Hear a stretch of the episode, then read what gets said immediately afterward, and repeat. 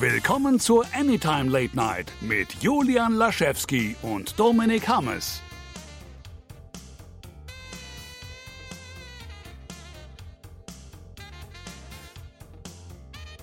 Einen wunderschönen guten Tag und herzlich willkommen zur Ausgabe 86 der Anytime Late Night. Wir waren länger nicht da. Es ist leider viel zu viel übrig geblieben, worüber wir reden müssen. Deswegen, ähm, ja, habe ich schon mal meine Erwachsenen-Pampers angeschnallt, denn das wird heute wahrscheinlich vier Stunden dauern hier. Aber sehr, sehr schön fand ich gerade, dass ich in dem Moment, in dem wir gesagt haben, wir zeichnen auf, ähm, ich habe gerade auf meinem Windows die Hintergrundbilder so eingestellt, dass sie mal wechseln. Ja, ich habe sonst immer das gleiche und jetzt ist es immer mal wieder ein anderes. Und auf meinem zweiten Monitor, wo ich gleich meine Schnittsoftware hinschiebe und dann sehe ich es nicht mehr, ist gerade in dem Moment vom Supernatural-Finale ein Screenshot aufgepoppt vom Impala, wie er durch den Wald fährt, weil das unabhängig vom Finale, da haben wir ja lange drüber geredet, ein mhm. sehr schönes Bild ist. Und das fand ich so passend, das gibt es gar nicht. So schön. Hallo Julia. Hallo Dominik. Aber lustig, dass, dass du es ansprichst. Also es ist jetzt nämlich auch in Deutschland äh, gelaufen, das Finale. Und noch mit einem Kollegen drüber gesprochen, der auch großer Supernatural-Fan ist. Und mhm. ja, der Eindruck war derselbe wie von uns. Ja, ich meine, ich, ich wünsche es ja allen, dass sie es super finden. Und ich habe damals auf Twitter auch viele emotionale Reaktionen von Leuten, die ich nicht kenne, gelesen, die gesagt haben, es war perfekt, weil natürlich, man hat ja auf die Tränendrüse gedrückt und für viele reicht das ja ohne Vorwurf meinerseits. Ähm, mhm. Ähm, aber wir, wir werden damit wohl nie ganz zufrieden sein und äh, damit müssen wir uns abfinden. Das ist jetzt aber auch nicht mehr so schlimm. Ich, für mich ist die Wunde auch schon wieder verheilt. Äh, gleichzeitig habe ich, ähm, glaube ich, im britischen Amazon, was ja jetzt nicht mehr, ach, ich bestelle da einfach mal eben, sondern ach du Schande, das ist ja jetzt ein Drittland, mhm. da bestelle ich lieber erstmal nicht mehr, habe ich die erste Komplettbox für Supernatural gesehen.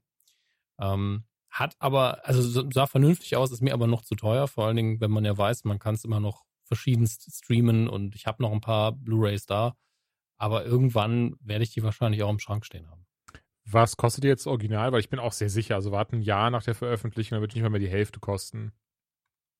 Ja, ich habe da, damit habe ich das Problem, dass viele Serien mittlerweile, wenn eine Komplettbox rauskommt, ich gucke gerade nach und fülle die Zeit, ja. ähm, äh, die Box dann sehr schnell out of print quasi ist und dann kriegt man sie nur noch, wenn man sie entweder gebraucht kauft oder Restbestände und die sind dann wieder teuer. Das ist total bescheuert.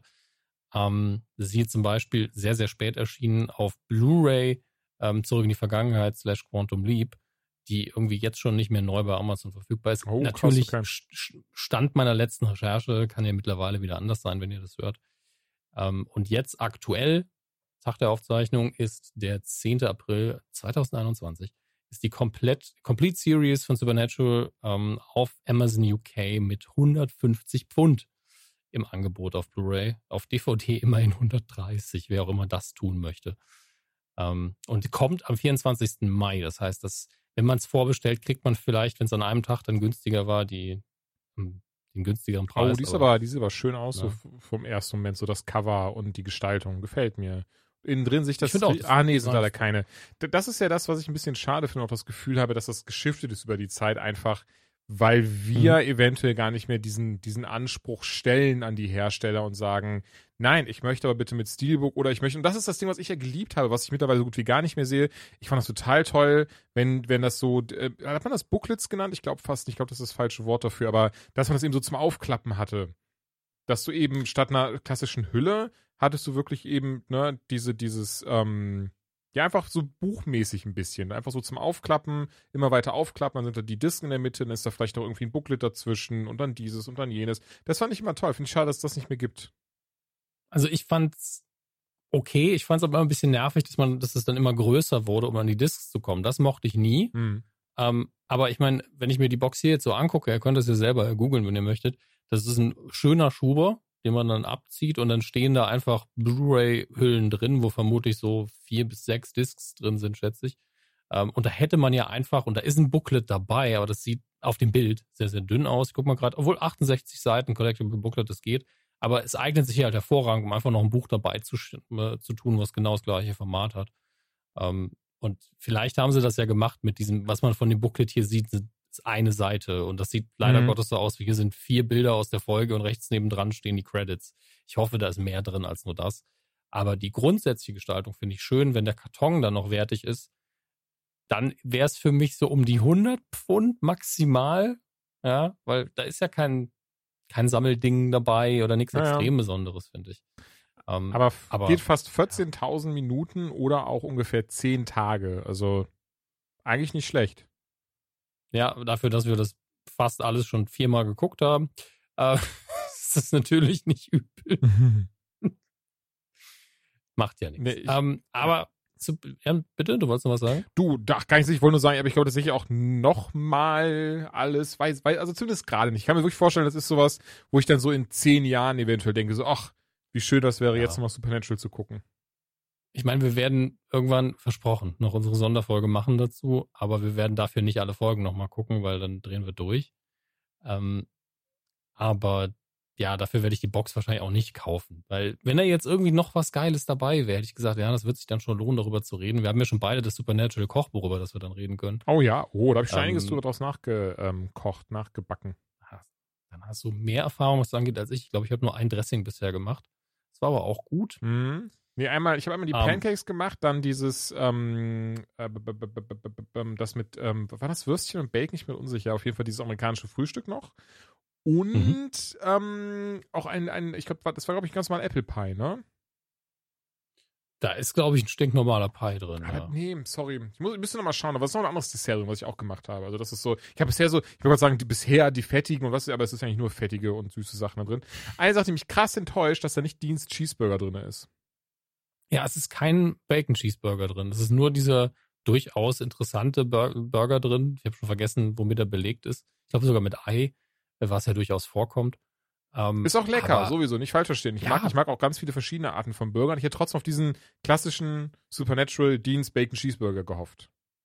Ja, ich hätte auch gedacht, dass sie sich irgendwie, keine Ahnung, einen Foodblogger oder einen Koch nehmen und sagen, ey, mach uns einfach ein, du kennst, wenn du die Figur kennst, dann guck dir das mal an, mach uns den ultimati das ultimative Cheeseburger, Bacon Cheeseburger Rezept mit einer vielleicht selber gemachten Barbecue-Soße oder sowas, dass das irgendwie einen Twist hat, dass es wirklich sagen, sie sagen können, das ist Dean Winchesters Bacon Cheeseburger. Ähm, das hätte ich auch gefeiert und beim Pie hätte man das auch machen können. Beim Pie einfach so eine besondere Sache oder einfach nur bis drei, vier Tipps, warum, wie ein Pie zu einer zum perfekten Pie wird letztlich. Ja. Ähm, hätte ich auch gefeiert, aber es ist so halt ein Kochbuch, was hinterher mehr Inspiration ist, als wirklich in, intensive, präzise Rezepte, finde ich. Ja, nee, stimme ich dir komplett so zu. Ja, und damit haben wir schon einen Teil von unserer Sonderfolge uns selber weggenommen. Was wir machen? Aber dann, dann gehen wir ein bisschen mehr ins Detail, würde ich sagen. Ähm, eigentlich sollte das gar nicht Thema der Folge sein heute, aber ich fand es sympathisch und es ist ja auch gut, dass wir nochmal drüber geredet haben. Aber wie wir schon angekündigt haben, wir müssen einiges nachholen an großen, großen Events innerhalb der sehr geeklastigen Popkultur und da schwebte bis vor ein paar Wochen dieses, ich nenne es jetzt wieder Damoklesschwert des Snyder Cuts über uns. Da werde ich heute, glaube ich, noch sehr viel zu sagen, aber ich habe schon so viel dazu gesagt. Mhm. Deswegen würde ich jetzt gerne Julian den komplett die Bühne überlassen. Aber jetzt auch damit direkt anfangen, anstatt die, die News Ja. rauszuballern? Okay. Ja, ich, ich will das einfach, ich will diesen Druck ablassen, der auf unseren Ventilen gerade lauert, damit wir danach entspannt den Rest machen können. Das fände ich sehr, sehr gut. Ja, ich muss ja gestehen, ich glaube, ein bisschen was habe ich schon wieder vergessen, worüber ich eigentlich reden wollte. Ich habe mir dazu sehr viel im Nachhinein auch angeschaut, weil ich die ganze Zeit sehr unsicher war. Ist das jetzt irgendwie, ist der Film gut angekommen? Ist der mittelmäßig angekommen? Ist der schlecht angekommen? Und die Meinungen gehen ja auch wieder gut auseinander. Du hast mir die Tage erst ein Video geschickt gehabt, da bin ich ganz ehrlich, das habe ich mir nicht ganz angeschaut. Aber, Gegen, gegen Ende musstest du es auch nicht mehr gucken, weil es nicht mehr so viel Bezug auf den Film nahm. okay. Ähm, aber ich, äh, man kann ja ruhig sagen, was es war. Es ist von Steven Shives, der vor allen Dingen Star Trek Videos macht. Und bei den Star Trek Videos bin ich halt in 99,99% komplett seiner Meinung. Mhm. Ähm, und dann guckt man sowas gerne, wenn man gern seine Meinung bestätigt bekommt. Ihr kennt das alle. Ist aber nicht gesund. Also ab und zu muss man mal was anderes gucken. Dennoch schätze ich ihn sehr, weil er sehr analytisch vorgeht. Und er war, er, er, er hat das ist das erste Mal, dass ich erlebt habe, dass er so einen Clickbait-Titel hatte, weil die meisten Überschriften nach dem Snyder Cut waren ja so, it's okay, it's actually better, bla bla bla. Ähm, oder aber auch, well, it is a Snyder Cut. Ja, also alles Dinge, wo wir jetzt alle nicht so überrascht sind. Und er hat einfach geschrieben, it's worse. Mhm. Und hat aber, fand ich, gute Argumente dafür gebracht. Ähm, ohne dass ich die komplett mitgehe und sage, ja, war auf jeden Fall so, ähm, hat er gute Argumente gebracht, die vor allen Dingen auf Storytelling gehen Mhm. und deswegen, er zum Beispiel sagt, dass Joss Whedon der bessere Filmemacher ist als Zack Snyder. Ich bin der Meinung, Zack Snyder macht bessere Bilder, die nicht unbedingt meine, meinen Geschmack entsprechen, aber bessere Bilder als Jo- Joss Whedon habe ich noch nie ein inspiriertes Bild gesehen, aber Joss Whedon ist der bessere Erzähler. So sehe ich das. Hm? Ähm, aber ich überlasse dir, wie gesagt, eigentlich komplett die Bühne. Mach. Also ein Video, was ich ja auch geschickt hatte, was ich recht spannend fand, das war von The Cosmonaut Variety Hour. Kein Kanal, den ich sonst so regelmäßig schaue. Wurde mir aber Mhm. in die Timeline gespielt, weil ich von dem schon mal was anderes gesehen habe, wie er eben hauptsächlich über Batman wie Superman und Justice krass hergezogen ist und eben gesagt hat, ey, Zack Snyder, den darf man nie wieder an irgendwas ranlassen. Hat jetzt aber eben auch dann mit dem neuesten Video, so nachdem er auch den Snyder Cut gesehen hat, gesagt, ah, sorry, ich möchte da zurückrudern, denn Justice League ist tatsächlich kein schlechter Film, weil das, das, das und das so. Das wiederhole ich jetzt nicht, tatsächlich äh, viel eher werde ich jetzt meine eigene Meinung euch allen aufdrücken. Und ich bin ganz ehrlich, auch jetzt nach, ich glaube, zwei Wochen ist er jetzt draußen, bin ich immer noch nicht komplett äh, eingesessen. Hat das immer noch nicht alles komplett verarbeitet im Sinne von, es sind viereinhalb Stunden Film. Und klar, der hat halt seine Snyderism, Snyderism ähm, allen voran viel zu viel Zeitlupe, Oh Gott, ja. viel zu viel Pathos und Yep. viel zu viel dieser, dieser gezwungen dramatischen Szenen, die dann auch teilweise sehr weird rüberkommen. So, um das mal so ein bisschen aus dem Weg zu räumen. Klar, was heißt klar, aber der Film ist zu lang. Das ist, es muss nicht zwingend heißen, weil vier Stunden, ne, dann, also es gibt wirklich Ausnahmen. Herr der Ringe beispielsweise ist eine davon, Endgame ist eine davon. Die Filme unterhalten trotzdem durchgehend, ohne dass man das Gefühl hat, oh, ist das gerade lang. Also da tatsächlich den schlimmsten Film, und ich weiß gar nicht, wie lange er tatsächlich war, aber der kam mir wie vier Stunden vor, war der letzte Transformers. Da saß ich im Kino in der Presseführung und habe die ganze Zeit gehofft, dass einfach irgendwie das, das Filmband kaputt geht oder der Projektor ausfällt oder die Leinwand einfach zusammenbricht und man nicht weiterschauen kann. Weil das war so eine langweilige Erfahrung im Kino, das Ding. Bei Zack Snyder's Justice League zum Glück nicht der Fall. Also auch der Film hatte seine Längen und auch der Film hatte Momente, wo ich dann dachte, oh, also allen voran beispielsweise, ich fand schön, wie sie Iris West eingeführt haben, fand aber wiederum dämlich, wie krass das Ding wieder lebte von Zeitlupe, Nahaufnahme, Blitze. Und Mhm. anstatt da irgendwie, na, was, was Romantischeres rauszumachen, Anführungszeichen, oder von mir aus was, was Schicksalhafteres, auch das mit dem Würstchen der Moment, der hat das irgendwie, äh, ja, sicherlich gezogen, wäre wär zu krass, aber das war so, das fühlte sich so deplatziert an. Und natürlich, ihr müsst den Film geguckt haben und ihr wisst, was ich meine. Insgesamt kann ich aber, oder möchte ich auch sagen, der Film ist nicht schlecht. Ich möchte aber wieder dieses, ja, der Film ist gut, der Film ist nicht gut, das möchte ich gar nicht aufdrücken, weil der Film hat so viele Szenen, die so viel besser und richtiger machen. Also allen voran, ganz ehrlich, Superman viel, viel besser. Also allein die ganze Szene, das war, glaube ich, einer unserer großen Kritikpunkte auch damals, wie sie ihn wiederholen. Das weiß ich noch, wo ich dann gesagt habe, so, ey, wo kommt denn die, deren Motivation überhaupt her? Wieso erkennt Superman sie nicht und labert dann aber plötzlich mit Batman und sagt so, hey, was, äh, von wegen, ich darf nicht leben, aber sterben darf ich auch nicht, was los, Brudi? Und das macht er hier auch nicht, zum Glück, weil das macht hier überhaupt keinen Sinn. Du kannst doch nicht im ersten Moment sagen, oh, er, er weiß nicht, wer wir sind, damit er im nächsten Moment sagen kann, ich weiß, wer du bist, Batman. Das hä? Hat komplett gar keinen Sinn ergeben irgendwie. Und das finde ich hier sehr gut und das funktioniert sehr gut. Und auf einmal, die haben auf einmal Motivation. Und auch Cyborg ist auf einmal ein richtig, na, nicht richtig, aber auf jeden Fall ein halbwegs interessanter Charakter geworden. Barry Allen Flash hat mehr Szenen bekommen.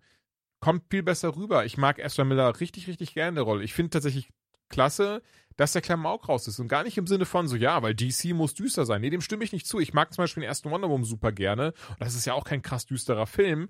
Der hat auch seine, seine, Mhm. seine herzlichen Momente, seine bunten Momente. Hier passt es aber, finde ich, sehr gut. Auch Batman. Also, wie viel besser Batman in diesem Film einfach rüberkommt und wegkommt. Das, also, und auch hier bin, bin ich so froh, dass Affleck dann auch zugesagt hat, so, ja, ey, Ja. ich komme zu den Reshots wieder und dafür brauche ich auch keine Kohle. Jared Leto genauso als Joker. Auch er hat gesagt, ey, gerne, ich brauche auch keine Kohle. Und das finde ich echt klasse. Also nicht das Ding, dass sie keine Kohle brauchen. Also, ihr wisst schon, was ich meine. Ich finde klasse, dass sie wiedergekommen sind. Kohle ich ihnen trotzdem gerne, aber Warner Bros. hat ja anscheinend gesagt, so, ey, wenn ihr Reshots macht, dann kriegt ihr nur Kohle für irgendwie Kamera und Post-Production, aber keine Schauspielergage. Was auch immer damit nochmal passiert ist. Was auch gar nicht funktionieren kann. Die sind alle in der Gewerkschaft. Also sie müssen zumindest den, den Mindestsatz kriegen. Aber kann ja sein, dass Zack Snyder gesagt hat, gut, das bezahle ich aus meiner Tasche.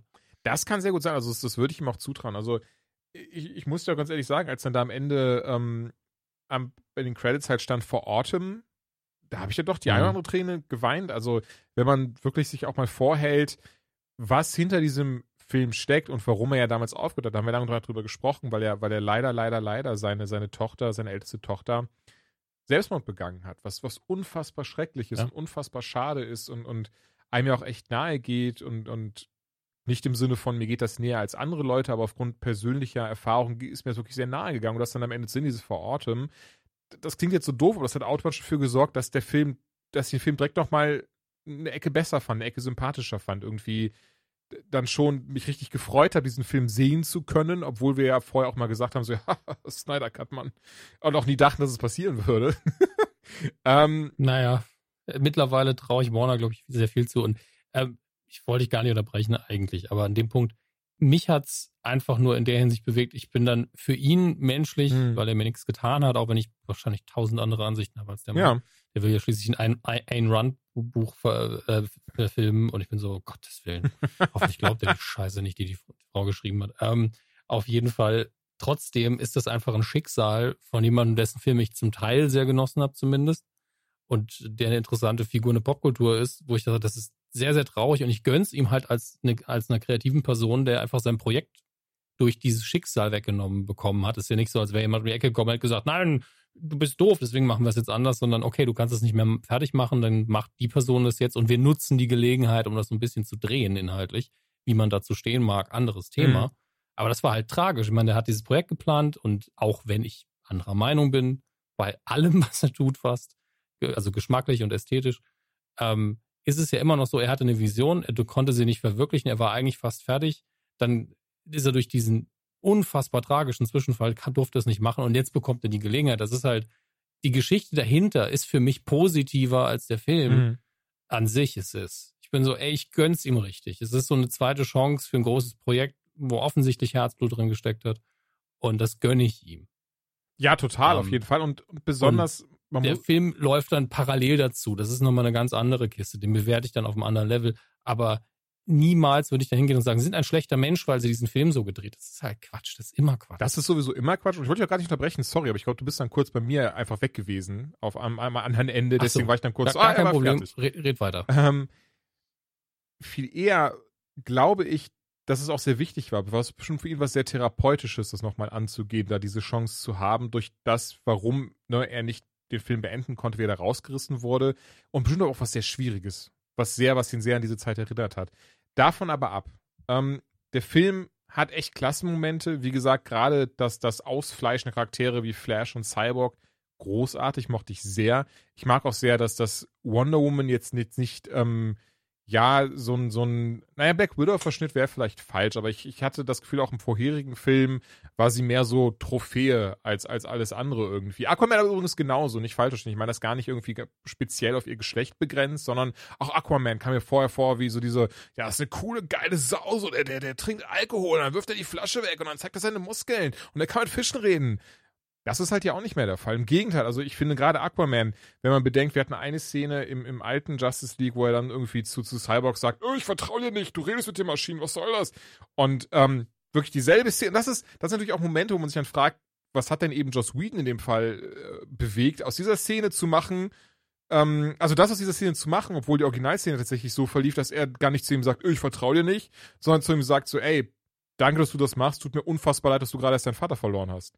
Ähm, sehr krasse Diskrepanz einfach zwischen diesen beiden Szenen und ganz, ganz andere Tonalität. Und das ist das, was mir hier sehr gut gefällt, einfach weil du auch merkst, wie gesagt, woher kommt die Motivation, warum arbeiten die zusammen, was machen mhm. die. Einzig immer noch ein bisschen, äh, naja, vielleicht auch interessant, warum Snyder das so eingegangen ist, weil Drama, also er kann ja sehr gut überdramatisieren auch, aber ich habe zu keinem Zeitpunkt das Gefühl gehabt, dass hier irgendwie die Helden aneinander gereiht sind oder dass in irgendeiner Form, äh, aneinander geeckt sind, also oder in irgendeiner Form ne, wirklich Diskussionen entstanden sind. Also klar, Aquaman sagt so, nein, wir können nicht wiederbeleben. Und, und, und jemand anderes sagt, ja, wir müssen aber. Okay. Das ist dann so ein bisschen, ich dachte so, hä? Hier, also es geht ja. Ja, der, der Plot hat ganz eindeutig die Logik hier überschrieben in vielen Momenten. Ja. Und da ist einfach die Zeit Definitiv. auch nicht da gewesen in den vier Stunden, komischerweise. Warum? Naja, gibt es tausend Gründe für und das liegt unter anderem darin, dass hier, dass er offensichtlich alles in diesem Film drin haben wollte. Und ähm, das ist eine Kritik lustigerweise, die, die ähnlich ist an Jay and Bob Reboot, wo ich wir auch damals gesagt haben, also das Cameo, wir wissen, warum es da ja. ist, weil er es drin haben wollte, aber es passt überhaupt nicht in den Film. Es wirft einen raus, der Rhythmus geht kaputt. Mhm. Und so ähnlich ist es hier auch. Also es gibt hier ganz tolle Versatzstücke. Die ganze Szene mit, mit Flash, wie er Fräulein West rettet. Entschuldigung für Fräulein, aber Frau West. ähm, die ist toll inszeniert. Niemand der normalen Kinogänger weiß, wer das ist. Ja. Oder sein soll. Wir hören ja ihren Namen nie. Ähm, die sind nur so, ach cool, die verknallen sich kurz ineinander, er rettet sie und das sind wohl seine Kräfte. Und in diesem Zusammenhang ist das vielleicht ein bisschen viel Zeit, die man da opfert, rein von der Geschichte her ähm, ästhetisch und wenn man Fan ist, ist die super. Ganz ohne ja. Frage. Aber mhm. ein Rhythmus und eine Logik, die nimmt sich der Film halt ständig, steht sich ständig selbst im Weg, das irgendwie sauber durchzuerzählen. Man sagt, nee, Moment, das muss auch noch rein. Das wirft aber noch Fragen auf, Zack. Und das, jetzt, jetzt haben die Leute vielleicht vergessen, worum es geht. Ah, kein Problem. Ich werde einfach mehrere Szenen zweimal machen. Steppenwolf ja, ruft einfach ja, zweimal ja. zu Hause an, sagt genau den gleichen Käse. Äh, The Flash hat die gleiche Szene bei der Erweckung von Superman wie hinterher, als er die Motherboxen irgendwie an, anstupsen soll, ist genau die gleiche. Es ist, es ist Wobei kein, das, das es, gibt, es gibt einen Unterschied, Moment, es gibt einen Unterschied zwischen, ähm, wir machen das jetzt, damit die Leute es später verstehen. Wir führen jetzt dieses Prinzip ein, damit wir es später ohne Probleme benutzen können und wir drehen die gleiche Szene nochmal in einem anderen Kontext. Das sah fast identisch aus. Bei Steppenwolf würde ich dir zustimmen. Die Flash-Szene möchte ich unter einem, mit einem wichtigen Punkt widersprechen. Der ist ja aber auch tatsächlich erst aufgefallen. Also ehrlich, ehrlicherweise, weil ein YouTuber mich drauf gebracht hat, aber auch weil ich dann selbst nochmal nachgeschaut habe. Und zwar haben wir den mhm. Moment im Kampf gegen Superman, in dem Barry eben sein, seine Hand nach oben so hält und eben du auf einmal auch diese, diese Blitze aus ihm rauszucken, also der hat ja eh sehr viel, aber eine bestimmte Art von Blitze aus ihm rauszucken siehst. Und dann passte ja. das. So am Ende, genau, du sagst schon, wir haben dieselbe Szene nochmal, dann macht er das wieder. Und er sagt dann, Scheiße, Barry, du musst dein, du musst die Regel jetzt brechen, es geht nicht anders. Und genau das macht er nochmal, diesen, diesen Moment. Und deswegen war das tatsächlich, zumindest im Flash-Moment, war es wichtig. Denn das. Äh, das meinte ich aber nicht. Ich meinte die, ähm, als er schnell rennt. Ja, ja, mit Superman den Blitzen, mit den Blitzen, das habe ich verstanden. Ja. Aber das ist ja wichtig, um zu zeigen, ey, der kann so schnell rennen, was er ja auch sagt, dass, dass er da, dass er dadurch eben, ne, also kurz ja. davor ist, so seine Regeln ich, zu brechen. Ich weiß, was, ich weiß, was du meinst. Das hätte man aber anders machen ja, sollen. Ja, aber dann wäre man ja nicht Zack Snyder. Bei diesem, ja, Moment. Das, das, die Kritik ist dann immer noch die gleiche. auch, auch ein Zack Snyder hätte das anders machen können. Aber er rennt halt in beiden Momenten und wird dann irgendwann angeschossen und so, oh, tut mir leid. Oh, und er wird dann auch wieder angeschossen gegen Ende. Es ist, ist sogar die gleiche Stelle am Körper gefühlt. Wahrscheinlich ist sie es nicht. Wahrscheinlich kriege ich jetzt Screenshots um die Ohren gehauen, wie es einmal an der Hüfte ist und einmal am Bein. Darum geht's mir gar nicht. Aber er wird, er rennt schnell, er wird angeschossen, er muss sich zusammenreißen, um es dann doch noch hinzukriegen. Es gibt in beiden Fällen auch ein Kommunikationsmissverständnis das ist mir einfach zu ähnlich. Moment, er wird angeschossen bei der Superman-Szene? Er hat auch eine Verletzung. Bin ich mir sehr sicher. Aber also ich kann jetzt auch nochmal schnell äh, Sky anwerfen und nachgucken, aber. Äh, ja, lass das doch mal gerne machen. Ich kann mal gerne weiterreden in der Zeit, weil äh, dann. Also nicht, dass ich das nicht glauben würde, aber vielleicht habe ich das dann übersehen. Darum geht es mir viel eher, weil ich bin gerade tatsächlich irritiert. Ich habe ihn auch nur zweimal gesehen. ähm, ja, so. Und dann waren schon zwei Wochen um. Ähm, nee, aber ich hätte schwören können, dass hat er das okay, da, weil dann stimme ich dir auf jeden Fall zu. Dann hätte man das definitiv ähm, besser und, und smarter handeln können. Aber auch davon ab, äh, behaupte ich, oder, oder äh, bei, bei der Flash-Szene, ich weiß nicht warum, aber da finde ich es halt nicht schlimm. Da, Im Gegenteil, würde ich so sagen, ist trotzdem wichtig, auch weil es eben zeigt, ähm, ey, das ist halt noch ein Kind, der Barry im Vergleich zu den anderen so. Der macht das noch nicht so lange. Da sind es glücklicherweise diese, diese na, ich sag mal, dödeligen Sequenzen sind weg, wenn irgendwelche dummen Witze gemacht werden und der irgendwie auf den Brüsten von Wonder Woman landet und so ein Zeug. Ja, das, der war unnötig, aber gleichzeitig war, war mir auch immer egal. Muss man dazu sagen. Also, ja. der Lasso-Gag ist ja auch weg, den wir damals kritisiert haben. Ja, zum Glück, ey. Ähm, wo mein, mein, mein neuer absoluter Lieblingsgag in diesem Film eine sehr schöne Szene ist, wenn, wenn äh, Batman sagt, uh, This is Alfred, I'm working for him. Ähm, ja, das fand ich schon sehr gut. gut. Also die fand, die fand ich sehr schön, auch sehr sympathisch. Und ich, also ich, ich glaube auch wirklich, dass es auch für Affleck sehr wichtig war, nochmal diese Reshoots machen zu können. Also alleine, wenn man ja, besonders das krass ist, man sieht ihm ja wirklich an, wenn er die Reshoots gemacht hat. A, er ist nicht mehr so muskulös, was ja nicht schlimm ist, aber sieht viel gesünder aus. ja, ja, diese letzte Szene mit Martian Manhunter ja. ist ja anscheinend die einzig wirklich neu gedrehte Szene. Ähm, und der Rest ist das, was Snyder selber ursprünglich gedreht nee, die, hat, habe ich mir zumindest äh, sagen Nightmare-Szene auch. Ja, okay, die Nightmare-Szene. Alles im vollen, im vollen Kostüm ist auch nicht so wichtig für die Optik. Man sieht ja wirklich. Ja, ja klar, aber auch da in der Nightmare-Szene siehst du es sehr um, ähm, gut, weil äh, sein Gesicht ist dünner. Der füllt die Maske gar nicht mehr so aus. Okay. Also das, Aber auf jeden Fall war ich auch so, ey, ich bin so froh, dass du fit aussiehst und gesund. Und, und die Szene, muss ich sagen, die wird ja oft kritisiert, aber eigentlich finde ich sie, also sie wird kritisiert zu Recht, weil Martian Manhunter einfach sagt, hi, mich gibt's. So, Mhm. ja, okay, was für einen Zusammenhang hat das jetzt für den Film? Keine Ahnung. Aber genauso reagiert Bruce Wayne in dem Moment so, ah ja. Ja, dann hi. Tschüss. Ne, also ich finde, es ist so absurd, dass das passt eigentlich. Ja, das ist auch im Film, ergibt es keinen Sinn. Und Bruce Wayne sagt auch, ja, das ergibt jetzt eigentlich keinen Sinn hier, aber hey, cool, dass du da bist. Naja, man wird sich wohl sehen, ne? Ciao. aber das muss ich auch ehrlich sagen, Ähm, dass, dass ich irgendwie die Szene überflüssig fand. Ich fand sie nicht schlecht, aber ich fand sie überflüssig, Natürlich. weil sie hat ja auch den, ne, hat, er- hat er so nicht viel gemacht, aber es war cool, dass er das machen konnte und es ist ja auch schön zu sehen. Äh, Affleck nochmal in der Szene sehen am Schluss. Ich hätte halt lieber eine andere Szene gesehen. Martian Manhunter ist eine meiner liebling, liebsten Figuren, vor allen Dingen in der Animationsserie Mhm. von Justice League.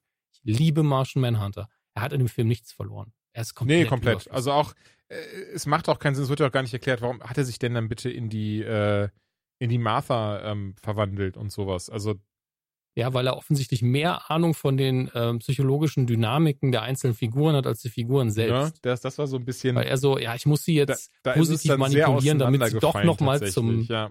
ja, das, das, darfst keine Sekunde darüber nachdenken, warum er so viel weiß und warum er nicht einfach sagt, geh doch bitte zu Supermans Grab, weil ansonsten geht die Welt unter. Das kann er ja auch tun. Stattdessen verwandelt er sich in eine andere Figur und man denkt so, ah, das, das sehr interessante, schöne Gespräch ist eh nur Fake. Hä? Ja, ne, davon aber ab, also äh, um, um vielleicht auch dabei zu bleiben, dann noch die, die neugerätige Nightmare-Szene, da muss ich dann doch eine Lanze für Jared Leto, Lito brechen. Ja, wenn du das unbedingt musst, dann mach es. Ich sehe es halt Echt? Also ich, Ja, war, ja. ich war sehr Ja. überrascht, also nachdem ich ihn in Suicide Squad wirklich grottig als Joker fand, allen voran wegen des Dialogs, wofür er gar nicht so Mhm. viel kann und auch dem Aufzug. Ey, ganz ehrlich, so ein, so ein Heath Ledger und ein Jacqueline Phoenix oder ein Jack Nicholson ziehe ich immer noch also easy vor oder auch von mir aus ein Mark Hamill. Ich fand ihn trotzdem nicht schlecht in der, in der, in der Nightmare-Sequenz. Was hat dich gestört? Die Lache war furchtbar dumm und furchtbar überzogen. Ähm, ich fand, die, dafür kann er jetzt nichts. Alles, was er gesagt hat, war völlig irrelevant. Hat niemand gebraucht. War viel zu lang. Ja, Ich habe mich gefragt, warum die sich zu. 20 Stunden unterhalten. Ich verstehe niemanden, der sagt, das war das beste Porträt des Jokers, das ich je gesehen Gott. habe. Ich so, ich, Nein, das überhaupt nicht. Irgendjemand Nein, sein überhaupt können. nicht. Ja, Das nee, hätte, nee. Äh, ganz ehrlich, es, nichts davon, bis auf die Lache, war wirklich Joker-mäßig, außer die Referenz auf, ich habe Robin getötet. Ähm, hat nichts davon irgendwas mit ihm zu tun. Und die Lache fand ich halt einfach nervig. Er war im Rest, also wie er die Dialoge rübergebracht hat, war er nicht so furchtbar, was auch am nicht vorhandenen edgy Make-up lag, Mhm. wie ähm, in Suicide Squad. Aber er hatte nichts, mit dem er arbeiten konnte, um es interessant zu machen. Dafür muss man vielleicht ihm sogar ein bisschen loben. Aber das Einzige, was da für mich so eine Entscheidung war, war eben diese furchtbare Lache. Und klar, das ist ein reiner Geschmack. Joker lacht nun mal auf eine krasse Art und Weise, wie auch immer man das umsetzen möchte. Aber ich habe nichts davon gebraucht. Der ganze Mist kann weg. Ich meine, er saß ja auch wirklich nur im Greenscreen rum. Ne? Er hat ja auch keine Schauspieler dabei gehabt oder so. Die wurden ja auch nicht zusammengefilmt, die Szenen, weil das terminlich nicht aufgegangen ist und wahrscheinlich auch wegen der Pandemie. Ich muss trotzdem sagen, ähm, ich stimme dir ja zum größten Teil zu, gerade auch, dass es viel zu lange ist. Es hätte viel besser gewirkt, hätte man dem ein, zwei richtig krasse Sätze in die Hand gedrückt. Das wäre auch viel mehr Joker gewesen. Ich Ja. trotzdem möchte ich sagen, ich fand Jared Leto hat dann trotzdem gezeigt, er kann das schon, wenn man ihm die richtigen Sachen in die Hand drückt. Ja, die Lache, auch die stimme ich dir zu, gerade diese, diese Schlusslache, die war irgendwie, die war irgendwie ganz weird. Die war auch nicht creepy weird oder so, sondern nur so weird, als hätte er irgendwie so ein, weiß ich nicht, als stünde vor einem Schlaganfall oder sowas. Aber, ähm, Es klang einfach, als, als wäre er auf, auf äh, Wiederholung eingestellt. Es war immer das gleiche Geräusch. Wie eine Tür, die du immer auf und zu machst, wo die mal Öl braucht. ja, sowas zum Beispiel. Ähm, davon ab, aber ich, ich mochte die Porträtierung da, die er dann da gezeigt hat und, und auch eben wirklich, um zu sagen, so, ey, ich habe ich hab, ich hab jetzt bisher immer gesagt, nee, der ist kacke, der kann das nicht und dieses und jenes. Und mit den Sachen, die jetzt an die Hand gedrückt bekommen hat, plus Make-up, fand ich schon, dass er das konnte. Und nein, das ist nicht mal ansatzweise die beste Darstellung. Und ja, ich finde auch alle anderen Joker-Darsteller vor ihm, die haben das besser gemacht. Und trotzdem fand ich das jetzt nicht mal ansatzweise so grottig, wie ich es vorher in Suicide Squad fand. Also, das wollte ich trotzdem. Da, das stimm, stimme ich dir zu. Es ist nicht so aufgeregt und störend, weil natürlich auch einfach nicht viel da ist, wie gesagt. Mit, die Mhm. erzählt ja eigentlich einfach nur, macht ein bisschen Exposition. Ähm, und man muss auch sagen, ich, ich finde ihn unsympathisch als Menschen. Ja, total. Aber Das er ist ein sehr guter. Schauspieler. Ja, ja. Er, ist, Mhm. er ist extrem talentiert, er, er kann was, aber ähm, das andere, was mich dann eher bei ihm aufregt, muss ich dann halt ignorieren, aber wie gesagt, es hätte eine andere Figur sein können, es hätte ein anderer Schauspieler sein können und damit macht es mir das Ganze zu beliebig. Mhm, verstehe. Ähm, in dem Kontext verstehe ich natürlich, dass viele da fanmäßig drauf abfahren, weil die Szene war ja reiner Fanservice, nochmal das so eine Art. wollte ich gerade noch sagen, haben. ja.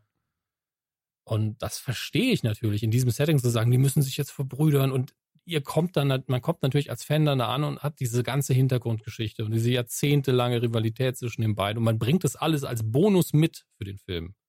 Dann müssen die halt nicht mehr viel machen, dass man es geil findet. Und wenn ich das aber wegnehme, dann ist das eine ziemlich platte Szene, die keiner braucht. Ey, auch da möchte ich dir zustimmen tatsächlich. Also das ist, es, geht eher darum, gerade weil es so Fanservice mochte ich das sehr. Ich, ich fand es auch sehr cool, diesen Moment von uh, You don't send a boy wonder to do a man's job. Ähm, ich mhm. mochte das schon. Also allen voran, weil er wirklich Death of the Family auch eines meiner absoluten Lieblingscomics von damals ist. Von daher hat mich das schon sehr angesprochen. Und auch die Nightmare-Sequenz insgesamt. Also ich fände es schon spannend, so einen Film zu sehen. Zu sagen so, ey, Justice League 2 wäre tatsächlich quasi Nightmare gewesen. Auch weil es ja so ein bisschen loosely auf den Injustice-Videospielen basiert. Hätte ich geil gefunden. Mhm. Da muss ich dazu sagen, das passt so sehr zu Zack Snyder, dass ich vor dem Film Angst hätte. Inwiefern? Weil Positiv denke, negativ? Dass, ich denke, dass negativ. Er, er wird es, glaube ich, dann so übertreiben, mhm. weil, also für, für mich wohlgemerkt, ne? Weil es geht ja hier jetzt auch um die Interpretation von Figuren. Ja. Und ähm, die ist ja bei ihm eh schon so, dass ich sie nicht mag. Damit muss ich halt leben.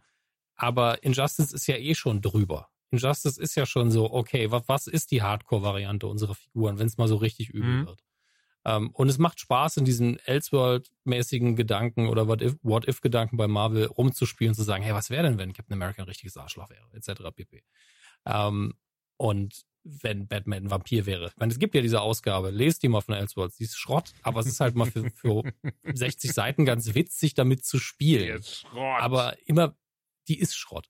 Aber es macht, wie gesagt, Spaß. Sie hat ihre Daseinsberechtigung. Aber ich mag es nicht so sehr, wenn was eigentlich ein What If oder ein Elseworlds ist, auf einmal im Kino ein Riesenbudget hat und dann in den Köpfen sich manifestiert, als das ist es jetzt. Mhm. Das nee, ist okay, unser verstehe, Universum.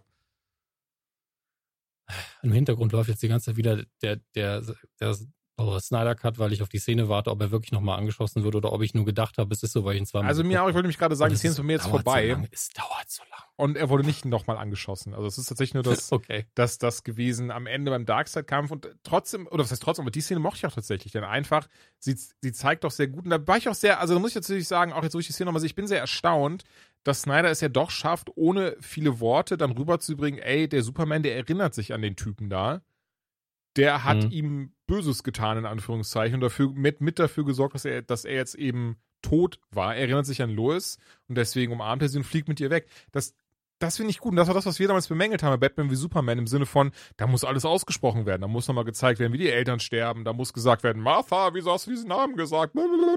Und, ähm, und eben mhm. sowas, während hier tatsächlich das sehr gut funktioniert mit, ey, das ist jetzt alles ohne Ton, das ist ohne Rückblenden, äh, ohne Ton, das ist ohne Dialog, ohne Rückblenden, sondern ey, das wird gerade durch die Bilder erzählt und das finde ich ist in der Szene dann jetzt zumindest in diesem Snyder Cut doch dann gut gelungen. Auch ganz ehrlich, ich habe jetzt nicht mehr gesehen, die ist viel zu lang wieder. Aber davon ab hat ja. sie halt gut funktioniert dann für das, was sie eben war und ich finde auch Henry Cavill Cavill macht das macht das Cavill, macht das gut. Ich. Also ähm, auch ganz anders. Ihn als Schauspieler auch super Typ als Schauspieler. Ich bin immer noch, ich glaube, er wird mir langsam sympathischer als Mensch. Ja. Als es mal war. Ta aber als, als Schauspieler indiskutabel. Also tatsächlich, ich darf auch, das Ding ist, ähm, ist jetzt nichts Großartiges, also nicht, nicht, dass man das falsch versteht. Ich darf da nicht, nicht allzu viel dazu sagen. Ich weiß aber von einem Kollegen, der hat tatsächlich kürzlich mit ihm zusammengearbeitet für eine Marke. Und ähm, mhm. hat deswegen noch mit ihm gequatscht und da habe ich, hab ich manchmal gesagt, so, Alter, ich finde ihn ja mega, also, oder beziehungsweise ich fand ihn mega unsympathisch. Jetzt die PC-Zusammenbaukiste und ein paar Witcher-Interviews und so, hat ihn sympathischer gemacht. Und er meinte auch, ja, er glaubt, das ist seine Art. Der ist tatsächlich wohl sehr, jetzt nicht krass schüchtern, aber, aber ähm, sehr unsicher teilweise, was wahrscheinlich so gar nicht rüberkommt, wenn man ihn sieht. Und ähm, sei wohl ein super lieber Kerl. Also. Ich kann mir vorstellen, ich meine, der, ähm, ich erinnere mich dran, dass es irgendwann mal hieß, dass er ähm, mit ein bisschen Übergewicht irgendwie aufgewachsen mhm. ist und dass er wahrscheinlich dann, egal wie sehr er sich trainiert und wie sehr er wie Superman aussieht, weil er, er passt super auf die ja, Rolle. Total. Ähm, dass er dann natürlich immer noch diesen Funken Unsicherheit in sich hat. Das ist ja eine Sache, die man einfach nicht los wird, egal was man tut in seinem Leben. Ähm, in der Regel jedenfalls. Und das kann natürlich sein, dass es auch zu so Übersprungen, Überkompensationen führt, wie die, die wir hier mal diskutiert haben. Ich glaube, ich muss es jetzt auch nicht mehr. Nee, erwähnen. easy, aber äh, das kann ich mir nämlich auch sehr, sehr gut vorstellen. Und das, weiß nicht, hat mich dann trotzdem gefreut, das so zu hören, dass er dann auch, wenn man mhm. so mit ihm spricht, wo sehr sympathisch ist und auch gar nicht irgendwie, also im Gegenteil, der spricht da wohl die ganze Zeit über Videospiele. Also, und das finde ich schon cool. Ich glaube auch, dass er mittlerweile auch Profi genug ist und das ist jetzt unabhängig davon, wie er privat ist mhm. und dass wie er sich eben beruflich gibt, denn das ist Teil seines Jobs, wie er sich öffentlich ja, ja, darstellt, dass er halt weiß, wenn ich einfach über was rede, woran ich Spaß habe, was mir wirklich Freude bereitet, so als Hobby, was keinem wehtut, das kann, kommt zumindest immer gut an und das kann ich auch ruhig machen. Ähm, und diese PC-Zusammenbaukiste, ich, ich muss dazu sagen, es war schon ein bisschen weird, wie du von, von äh, ja, der ist schon ein komischer Typ zu. Der hat einen PC zusammengebaut, jetzt bin ich in super gesprungen bist, aber ich verstehe, wie es funktioniert. Also, also ganz so krass war es dann auch nicht, aber ja, das hat schon wirklich bei mir gedacht, so, okay. Nein, weil das ja auch sehr cool gemacht hatte irgendwie, ne? Und, und dann davon erzählt und so, weiß ich nicht. Das war dann, das hat ihn irgendwie nahbarer, in Anführungszeichen, gemacht und ihn, weil ganz ehrlich, ey, nachdem, ich meine, du hast es ja gerade schon angesprochen, aber was hatten wir im Kopf? Ja, das ist so ein Party-Dude, der sich mega geil findet und bla, bla, bla, bla, bla, bla. Und ähm, ja gut, er kam ja auch in einem Interview einfach so rüber. Das muss ja, man total. sagen. Wir reden hier eben nur über Wahrnehmung. Total, total. Also ich meine, ich habe ja auch so. damals mit mit ähm, 2000, boah, ich glaube 19 war, das hatte ich ja Doug Coggle interviewt, damals auch für Rumblepack. Ja und er hat dir dann erzählt, dass er, dass er wirklich. Ähm, Julian, bist du noch da? Äh, ich bin noch da. Hallo, hallo, hallo, hallo, hallo. Hallo, denkst du so intensiv nach? Hörst du mich noch? Ja, Ach, verrückt. Dann war das aber wahrscheinlich sehr früh, was ich eben hatte. Umgekehrt denn in Outer City, direkt in Outer City gecheckt. Ich dachte so, oh nein! Aber Outer City ist auch alles noch da. Also das ist, ähm, scheint irgendwie vielleicht meine oder deine Verbindung zu sein. Wir wissen es nicht. Ähm, davon ab, ich hatte ja wie gesagt 2019 ähm, mit Doug Coggle ja gesprochen, ähm, damals für Rumble Pack. Und er hat dann erzählt, dass eben Cavill extra zu ihm geflogen ist und ihn eingeladen, seine ganze Familie, um mit ihm zu essen und über The Witcher zu sprechen. Und ne, wie er eben Geralt, also in dem Fall Doug Geralt porträtiert und so und so. Er hat mir damals auch erzählt, also als er mit ihm da rumsaß, einfach ein super lieber Kerl, der alle Witcher-Teile gespielt hat und dieses und jenes und das und das. Und ähm, ja, weiß nicht, ich glaube, das hat alles dafür gesorgt, dass er um einiges sympathischer geworden ist. Ja. Damit ist auch der Themenschwerpunkt Henry Cavill, glaube ich, beendet. Ich muss dazu sagen, nee, also für heute auf jeden Fall, weil so viel Raum braucht der Mann, glaube ich, gerade nicht. Auch wenn ich mir direkt vorgestellt habe, wie er seine Familie als Superman eingeflogen hat. Das ist das Bescheuerte mhm. daran. Ähm, genau, was, was wollte ich sagen? Ähm, zum Snyder Cut nochmal abschließend. Ich habe offensichtlich sehr viele Dinge falsch in Erinnerung, weil er so lang ist. Ja, das kann ja aber auch keiner ähm, und ähm, der Film ist definitiv nicht frei von Kritik, könnte viel besser sein. Ich glaube, dass ganz viele da draußen jetzt anfangen werden, mit dem Material von zwei Filmen einen Cut hinzukriegen, der wahrscheinlich mit besser Sicherheit. ist. Mit Sicherheit, ja. Da habe ich auch keine, ähm, keine Zweifel. Was nicht, was äh, super ist, also Mark Bernardin hat es gesagt in äh, Fatman Beyond mit Kevin Smith zusammen, hat er gemeint, ey, er findet es super, dass er existiert, weil jetzt ganz viele da draußen, die ähm, Filmschnitt machen und beruflich auch in den Filmschnitt wollen, jetzt sagen werden, ey, ich krieg das bestimmt auf zwei mhm. Stunden und daran üben werden. Und ich glaube, das ist super. Ähm, größte Problem hier ist das, was genau den Cut ausmacht und deswegen ist er so, wie er ist. Man hat Snyder gesagt, ja gut, dann mach's halt genau so, wie du es gern machen würdest. Und deswegen sieht er so aus, wie er aussieht. Ähm, und ja, also man hat damals bei Watchmen, da erinnere ich mich noch dran, habe ich, äh, bin ich in die Presseverführung und ein Bekannter aus den USA, der großer Watchmen-Comic-Fan ist, äh, dem hatte ich dann geschrieben, ey, ich sehe jetzt gleich Zack Snyder's Watchmen. Das war damals 2009, mhm. glaube ich, auch ein Riesending. Das war ja für Popkultur, war ja, um Gottes Willen, man verfilmt Watchmen. Und der hat dann auch nur 300 in Erinnerung gehabt, wo es ja auch schon Zeitlupen gab, relativ viele. Hat er nur gedacht, um Gottes Willen, um Gottes Willen, bitte, bitte lass es nicht nur Zeitlupe sein. Also das ist schon lange so, dass man das weiß. Und jetzt hat er halt einen Vier-Stunden-Film, wo gefühlt ein Drittel Zeitlupe ist. Oh ja. Das ist nun mal so. Und einige finden es geil, andere finden es nicht geil. Wenn ihr es geil findet und Spaß dran habt, dann lasst euch das von niemandem versauen. Das kann euch nämlich niemand nehmen, dass ihr Spaß daran habt, aber seht auch rein, dass es nicht für jeden was ist. Und was ich hasse, ist die Tatsache, dass verschiedene, nicht alle Fans, die gesagt haben, jetzt müssen wir Warner noch so boykottieren und nerven, bis sie weiter das Snyderverse erzählen, indem wir Godzilla vs. Kang am, am Release-Tag schlecht bewerten. Was soll das denn? Wirklich. Das, selbst der Snyder Cut hat nicht so hohe Streaming-Zahlen nach sich gezogen, denn daran wird es nun mal gemessen dass äh, die jetzt sagen würden, hu, wir hören mal weiter auf die Fans. Denn so funktioniert's nicht. Ähm, ja. Es funktioniert in dem Bereich nur, wenn Tickets gekauft werden und viel gestreamt wird und nicht, wer am lautesten schreit. Ihr seid nicht so viele, wie ihr denkt.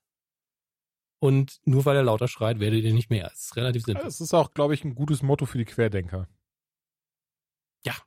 Definitiv. Also das ist ja das Gleiche. Ich habe zehn Leute um mich rum und wir rufen alle ganz laut. Das heißt, wir sind tausend. Nein. so funktioniert das, das heißt nicht. auch nicht, dass ich. Nee, und das heißt auch nicht, dass sich Fakten ändern. Wenn ich die Fakten lang genug anschreie. Wir sind halt nicht Helga, der Schreckliche, der das Meer anschreit und dann haut's ab. oh, die habe ich damals geliebt, die Comics.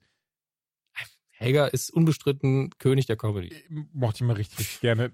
Darf man aber auch ganz kurz noch, ja, also deswegen mein, ich habe noch gar kein richtiges Fazit zum Snyder Cut. Ich werde ihn auf jeden Fall nochmal gucken müssen, um mehr dazu sagen zu können. Er hat, ey, wir haben es eigentlich alles gesagt. Er hat sehr, sehr coole Momente. Ich finde es total klasse, dass es passiert ist. Ähm, ich mag sehr viel daran. Ich hasse sehr viel daran. Hass ist ein sehr krasses Wort mhm. eigentlich. Ich, äh, viel daran gefällt mir nicht, so möchte ich es viel eher sagen. Ich denke auch, du hast es schon perfekt gesagt, man kann den wunderbar auf zwei Stunden zusammenschneiden, hat dann einen mega krassen Film. Und äh, ja, hoffe, dass das passieren wird und das gucken wir uns dann auf jeden Fall an und quatschen mal darüber. Davon ab. Äh, ist halt die Frage, äh, Entschuldige, aber ich habe hier mehrfach in diesem Podcast angekündigt, dass wir einen Audiokommentar zu dem Ding machen. Das können wir gerne machen. Das verbinden wir dann mit dem zweiten, äh, mit was verbinde ich dann mit meinem zweiten Mal gucken. Okay, dann, dann ist es in Ordnung. Weil hättest du jetzt gesagt, du, ich habe gar keinen Bock, hätte ich gesagt, gut, dann machen wir es nicht. Aber oh Scheiße, ähm, hast du gehofft, ich sage, ich habe hab gar keinen Bock. Nein, nein, nein, nein. Ich, ich war hin und her gerissen, weil ich gedacht habe, es ist, glaube ich, ich weiß halt nicht, wer sich's anhört. Weißt du, diejenigen, die den Film lieben, wollen sich bestimmt nicht nochmal anhören, wie wir sagen, boah, ist das doof.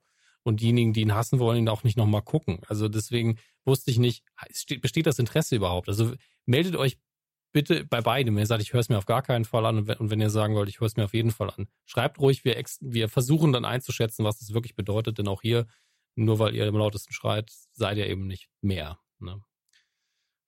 Auf der anderen Seite, so. denkt dran, äh, werden dann sehr viele äh, Inside, was heißt Inside-Infos, aber werden sehr viel unnützes Wissen dann droppen, welche Comics man lesen sollte und so. Also, ne, wenn ihr auf sowas Bock habt, Dafür könnten wir es nutzen, ja, das stimmt. Dann, ähm, dann sehr gerne, weil auch gerade bei den Batman-Sachen war ich immer so, ach guck mal, das ist daraus, ach guck mal, da hat er das und das genommen.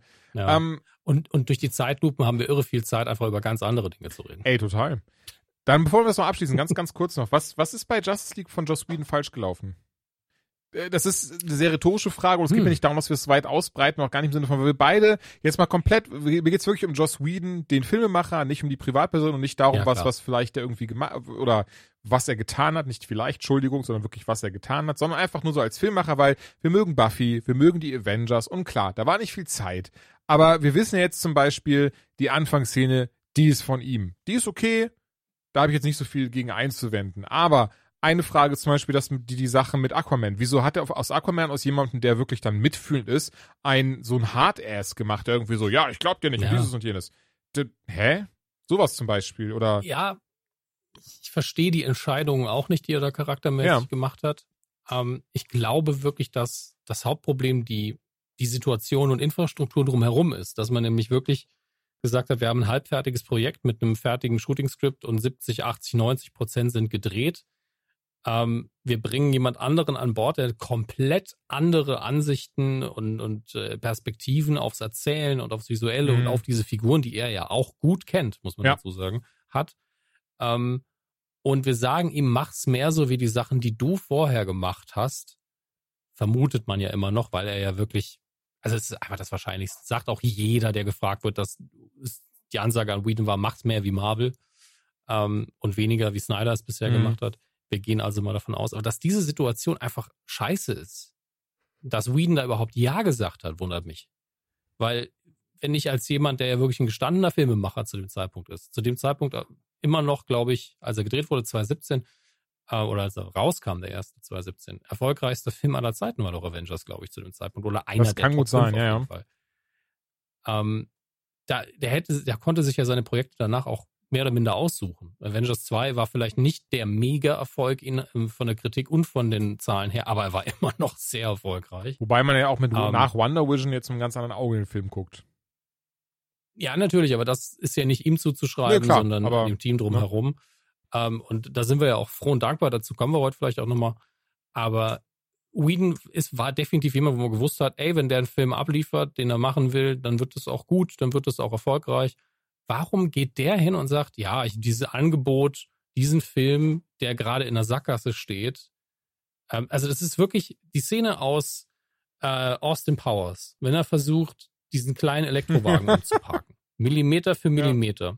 So stelle ich mir diese Arbeitssituation vor. Okay, ich möchte eigentlich in eine andere Richtung, aber dazu muss ich hier und da, muss ich die Schraube aufziehen und das und da drehen wir nochmal was neu. Und ich hätte noch gern so eine russische Familie, um das menschliche Drama nochmal zu zeigen. Diese russische dann, Familie, dann, dann ist dann nochmal dann ist dann nochmal die Ansage, wir müssen auf jeden Fall klar machen, dass hier Menschen gerettet werden und dass wir in einem, also das hat Snyder ja jetzt auch gemacht, dass wir in einem Gebiet operieren, wo niemand zu Schaden kommen mhm. kann. Das fand ich eigentlich ganz süß und witzig. Das ist eigentlich ein Kommentar auf die Reaktionen der anderen Filme und von daher zumindest lustig.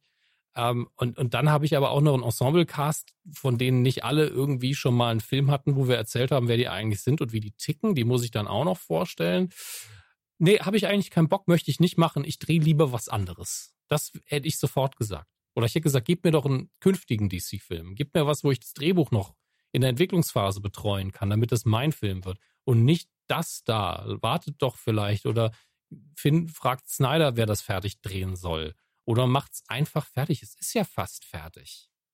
Ja, hättest du das einfach einem kompetenten Regisseur gegeben und gesagt, macht es so, wie es ist, fertig, schneidet es zu Ende. Dann hätten wir fast den Snyder Cut mit weniger Slow-Mo gehabt und fertig. Ja, stimmt. Und jetzt ja. ist es halt so ein Hybrid aus zwei Visionen, die nicht zusammen funktioniert haben. Und, und, und wahrscheinlich gab es dann vom Studio noch irgendwelche Notes und irgendwie ein Datum, zu dem es fertig sein muss. Das ist einfach eine Katastrophe. Und die Frage, die ich mir immer, also als Arbeitsbedingung, und die Frage, die ich mir immer noch stelle, hat man mit Superman mittlerweile mal Geld verdient bei Warner? Man darf nicht vergessen, es war, es war mal in Planung, einen Superman Returns Film zu machen mit Nicolas Cage und Tim Burton. what, what has that to do with Tim our Burton, murdering Superman? ja, und Tim Burton und Nicolas Cage wurden dafür bezahlt. Nicolas Cage zu der Zeit, wo er wahrscheinlich mehr Geld verdient hat als, als jemals danach. Oder davor. Ja. Und Tim Burton auch zu einer Zeit, ich meine, der verdient ja jetzt immer noch dicke Kohle, die werden mindestens zwei, wenn zweistellige Millionenbeträge bekommen haben, also zusammen. Und das haben sie einfach bezahlt, haben verschiedene Drehbuch, Drehbuchentwürfe bezahlt. Das darf man auch nicht vergessen. Für so einen Film werden zum Teil fünf, sechs Drehbücher eingekauft. Ähm, oder nochmal ein Rewrite bezahlt. Oder es wird, bei, bei Nicolas Cage, da hatten sie ja schon ein Kostüm. Das muss ja alles irgendjemand bezahlen die meisten Filme davon waren so teuer, dass sie gerade mal ihr Budget eingespielt haben danach. Und ich frage mich wirklich, ist Superman einfach nach den alten Christopher Reeve-Filmen einfach nur noch so ein Ding gewesen? Also damit haben sie gedacht, sie können Geld drucken, indem sie einfach Superman draufschreiben. Und danach war auf einmal so, ja, das klappt nicht mehr. das klappt irgendwie, ist alles im Minus jetzt. Naja, drehen wir einfach noch einen. Okay. Ja, man muss es nicht verstehen. Ich glaube, wir sind auch nicht so die gewieften Geschäftsmänner, dass wir dahinter steigen würden. Nee, Hollywood-Matte ist ja auch so eine Sache. Ich weiß nicht mehr, wer das war und welcher Film es war. Ist vielleicht auch besser, wenn ich es nicht mehr weiß, weil dann kann ich mich, kann ich nicht verklagt werden. Ähm, aber der hat irgendwie gesagt, ja, ich habe bei diesem, bei diesem Film, der ein absoluter Erfolg ist, der sein Budget zehnmal eingespielt hat, kriege ich ständig Post, von, wo ich dann warte, dass ich Geld bekomme für, für meinen Anteil. Und da heißt es immer, er hat sein Geld noch nicht eingespielt. Weil die das dann so lange rumrechnen, bis sie sagen können, ja, kostet uns immer noch mehr ist jetzt in der fünften Pressung auf DVD, läuft überall, hat an der Kinokasse was drin. Aber leider haben wir noch keinen Profit gemacht. Sorry. Oh, du kriegst kein Geld. asozial, krass. Ja, furchtbar. Ich, ich überlege gerade, welcher das war. Es fällt mir vielleicht im Laufe des der des Nacht Abends, noch ein. Ja. Mal gucken. Hm. Du hattest hier nur ganz kurz über Wonder Woman 84 geredet, wenn wir den immer noch bei DC bleiben wollen, dann sage ich dazu noch zwei Worte, weil ich den nach, nach dem Snyder Cut Ja, mach gerne. Also ich, genau, ich hatte ja schon meine Meinung dazu abgegeben in der letzten Folge, aber hau raus. Ja. Ähm, und da hattest du schon gesagt, du tendierst jetzt langsam eher in den negativen Bereich und Max hasst den ja total und ich hatte ihn noch nicht geguckt, deswegen konnte ich dazu ja. gar nichts sagen. Aber ich nach dem Snyder Cut die erste halbe Stunde geguckt. Danach musste ich ins Bett, weil vier, viereinhalb Stunden. Ne? Ähm, und da war ich so, oh Gott, es ist 16 zu 9 und der Film hat Licht im Gegensatz zum Snyder Cut. Ich war so überwältigt von Farben und Licht Stimmt, auf einmal. Stimmt, wir haben die ähm, Technologie ähm, ja doch.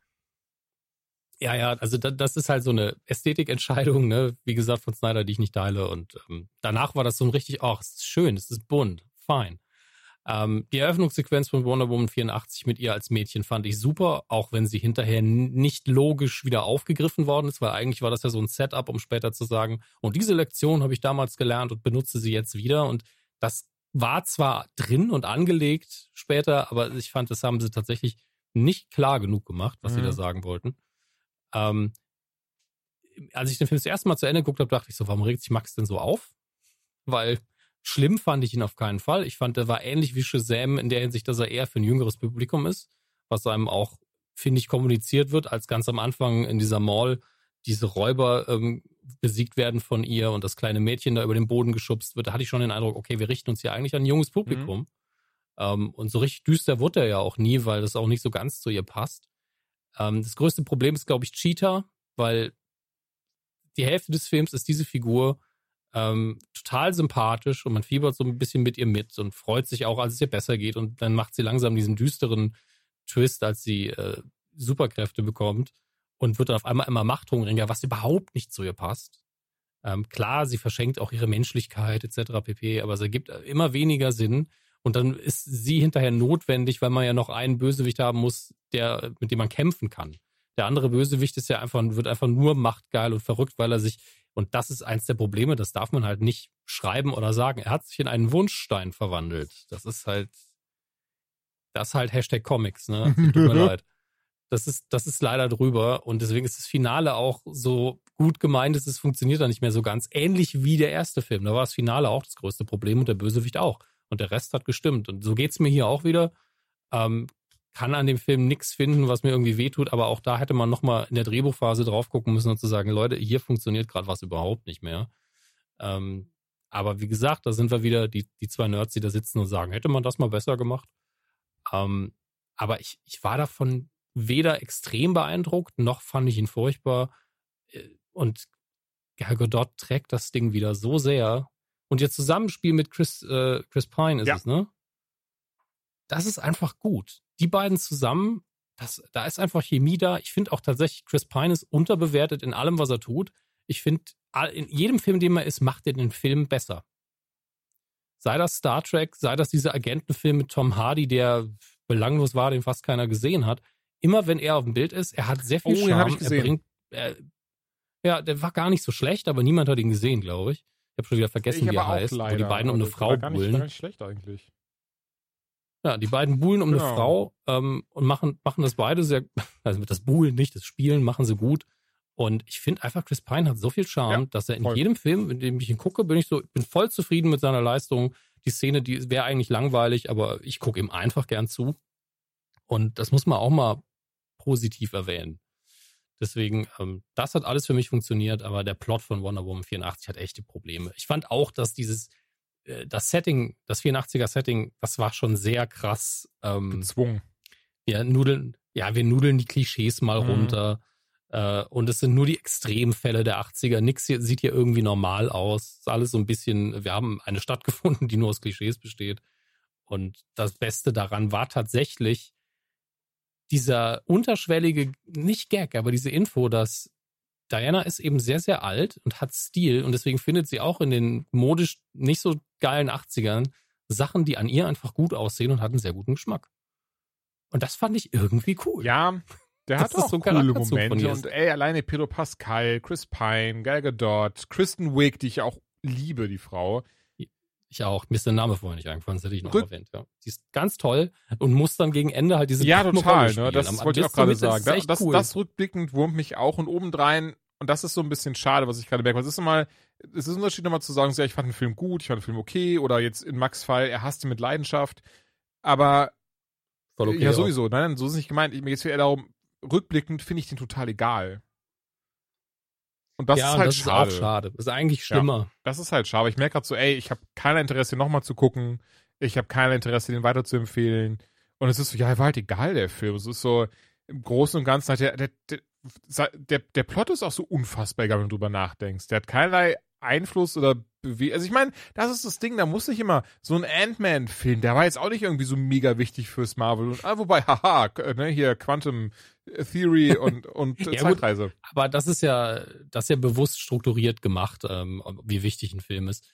im Nachhinein fürs Universum. das ist auch nicht so wichtig. Der muss ja für alleine erstmal funktionieren. Aber ja, die Ant-Man-Filme sind schon die charmanten kleinen MCU-Filme, ja. wenn man das so sagen kann. Und die funktionieren aber. Du willst, du willst einen schönen Nachmittag haben, dann guck dir mal einen Ant-Man-Film an. So fühlt sich das aber ey, an.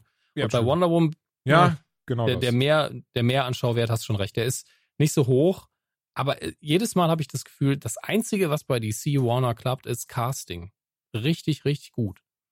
Hm, wobei auch das ja bei, bei Marvel kannst du ja genauso sagen. Ne? Also hier Sarah Haley Finn heißt bei, sie, der Name ist mittlerweile eingebrannt in meine Retinas, weil ich eigentlich bei jedem Marvel-Film sehe, bei jeder Marvel-Serie, bei ganz vielen verschiedenen Disney-Verfilmungen auch. Also diese Frau, ich müsste die mal googeln, weil mich würde total interessieren, was, was sie eigentlich macht und, und wie sie das, weil die muss auch so ein krasses Händchen dafür haben, Leute zu casten. Also. Mhm. Schickst dir direkt mal einen Headshot. Ja, falls Sie noch mal den nächsten Bruce Wayne suchen. Ach so, aber einfach noch äh, Bescheid sagen, der hatte Akne als Kind. Ist nicht so wichtig, aber das ist einfach so, das ist, äh Das sind Narben aus dem Kampf mit dem Joker. Oder SARS. Ich kenne nämlich die Comics. Two-Face hat ihm so Gift ins Gesicht gespritzt. Aber er ist nur, ist nur leicht vernarbt dadurch. Nicht, nicht so doll, nicht wie Two-Face, nur ein bisschen leicht. Ähm, ach, oder wenn sie noch einen Freddy Krüger suchen, ne, sagst du auch Bescheid. ähm, auf jeden Fall, ja. Also die, die Dame, die hat ja auch ein so richtig krasses Händchen, was, was, was das angeht. Ja, Wonder Woman 84, wie gesagt, ich leider voll egal rückblickend, für mich zumindest. Das ist so, was halt auch sehr, sehr schade ist. Mhm. Hast du Godzilla vs. Kong ge geguckt?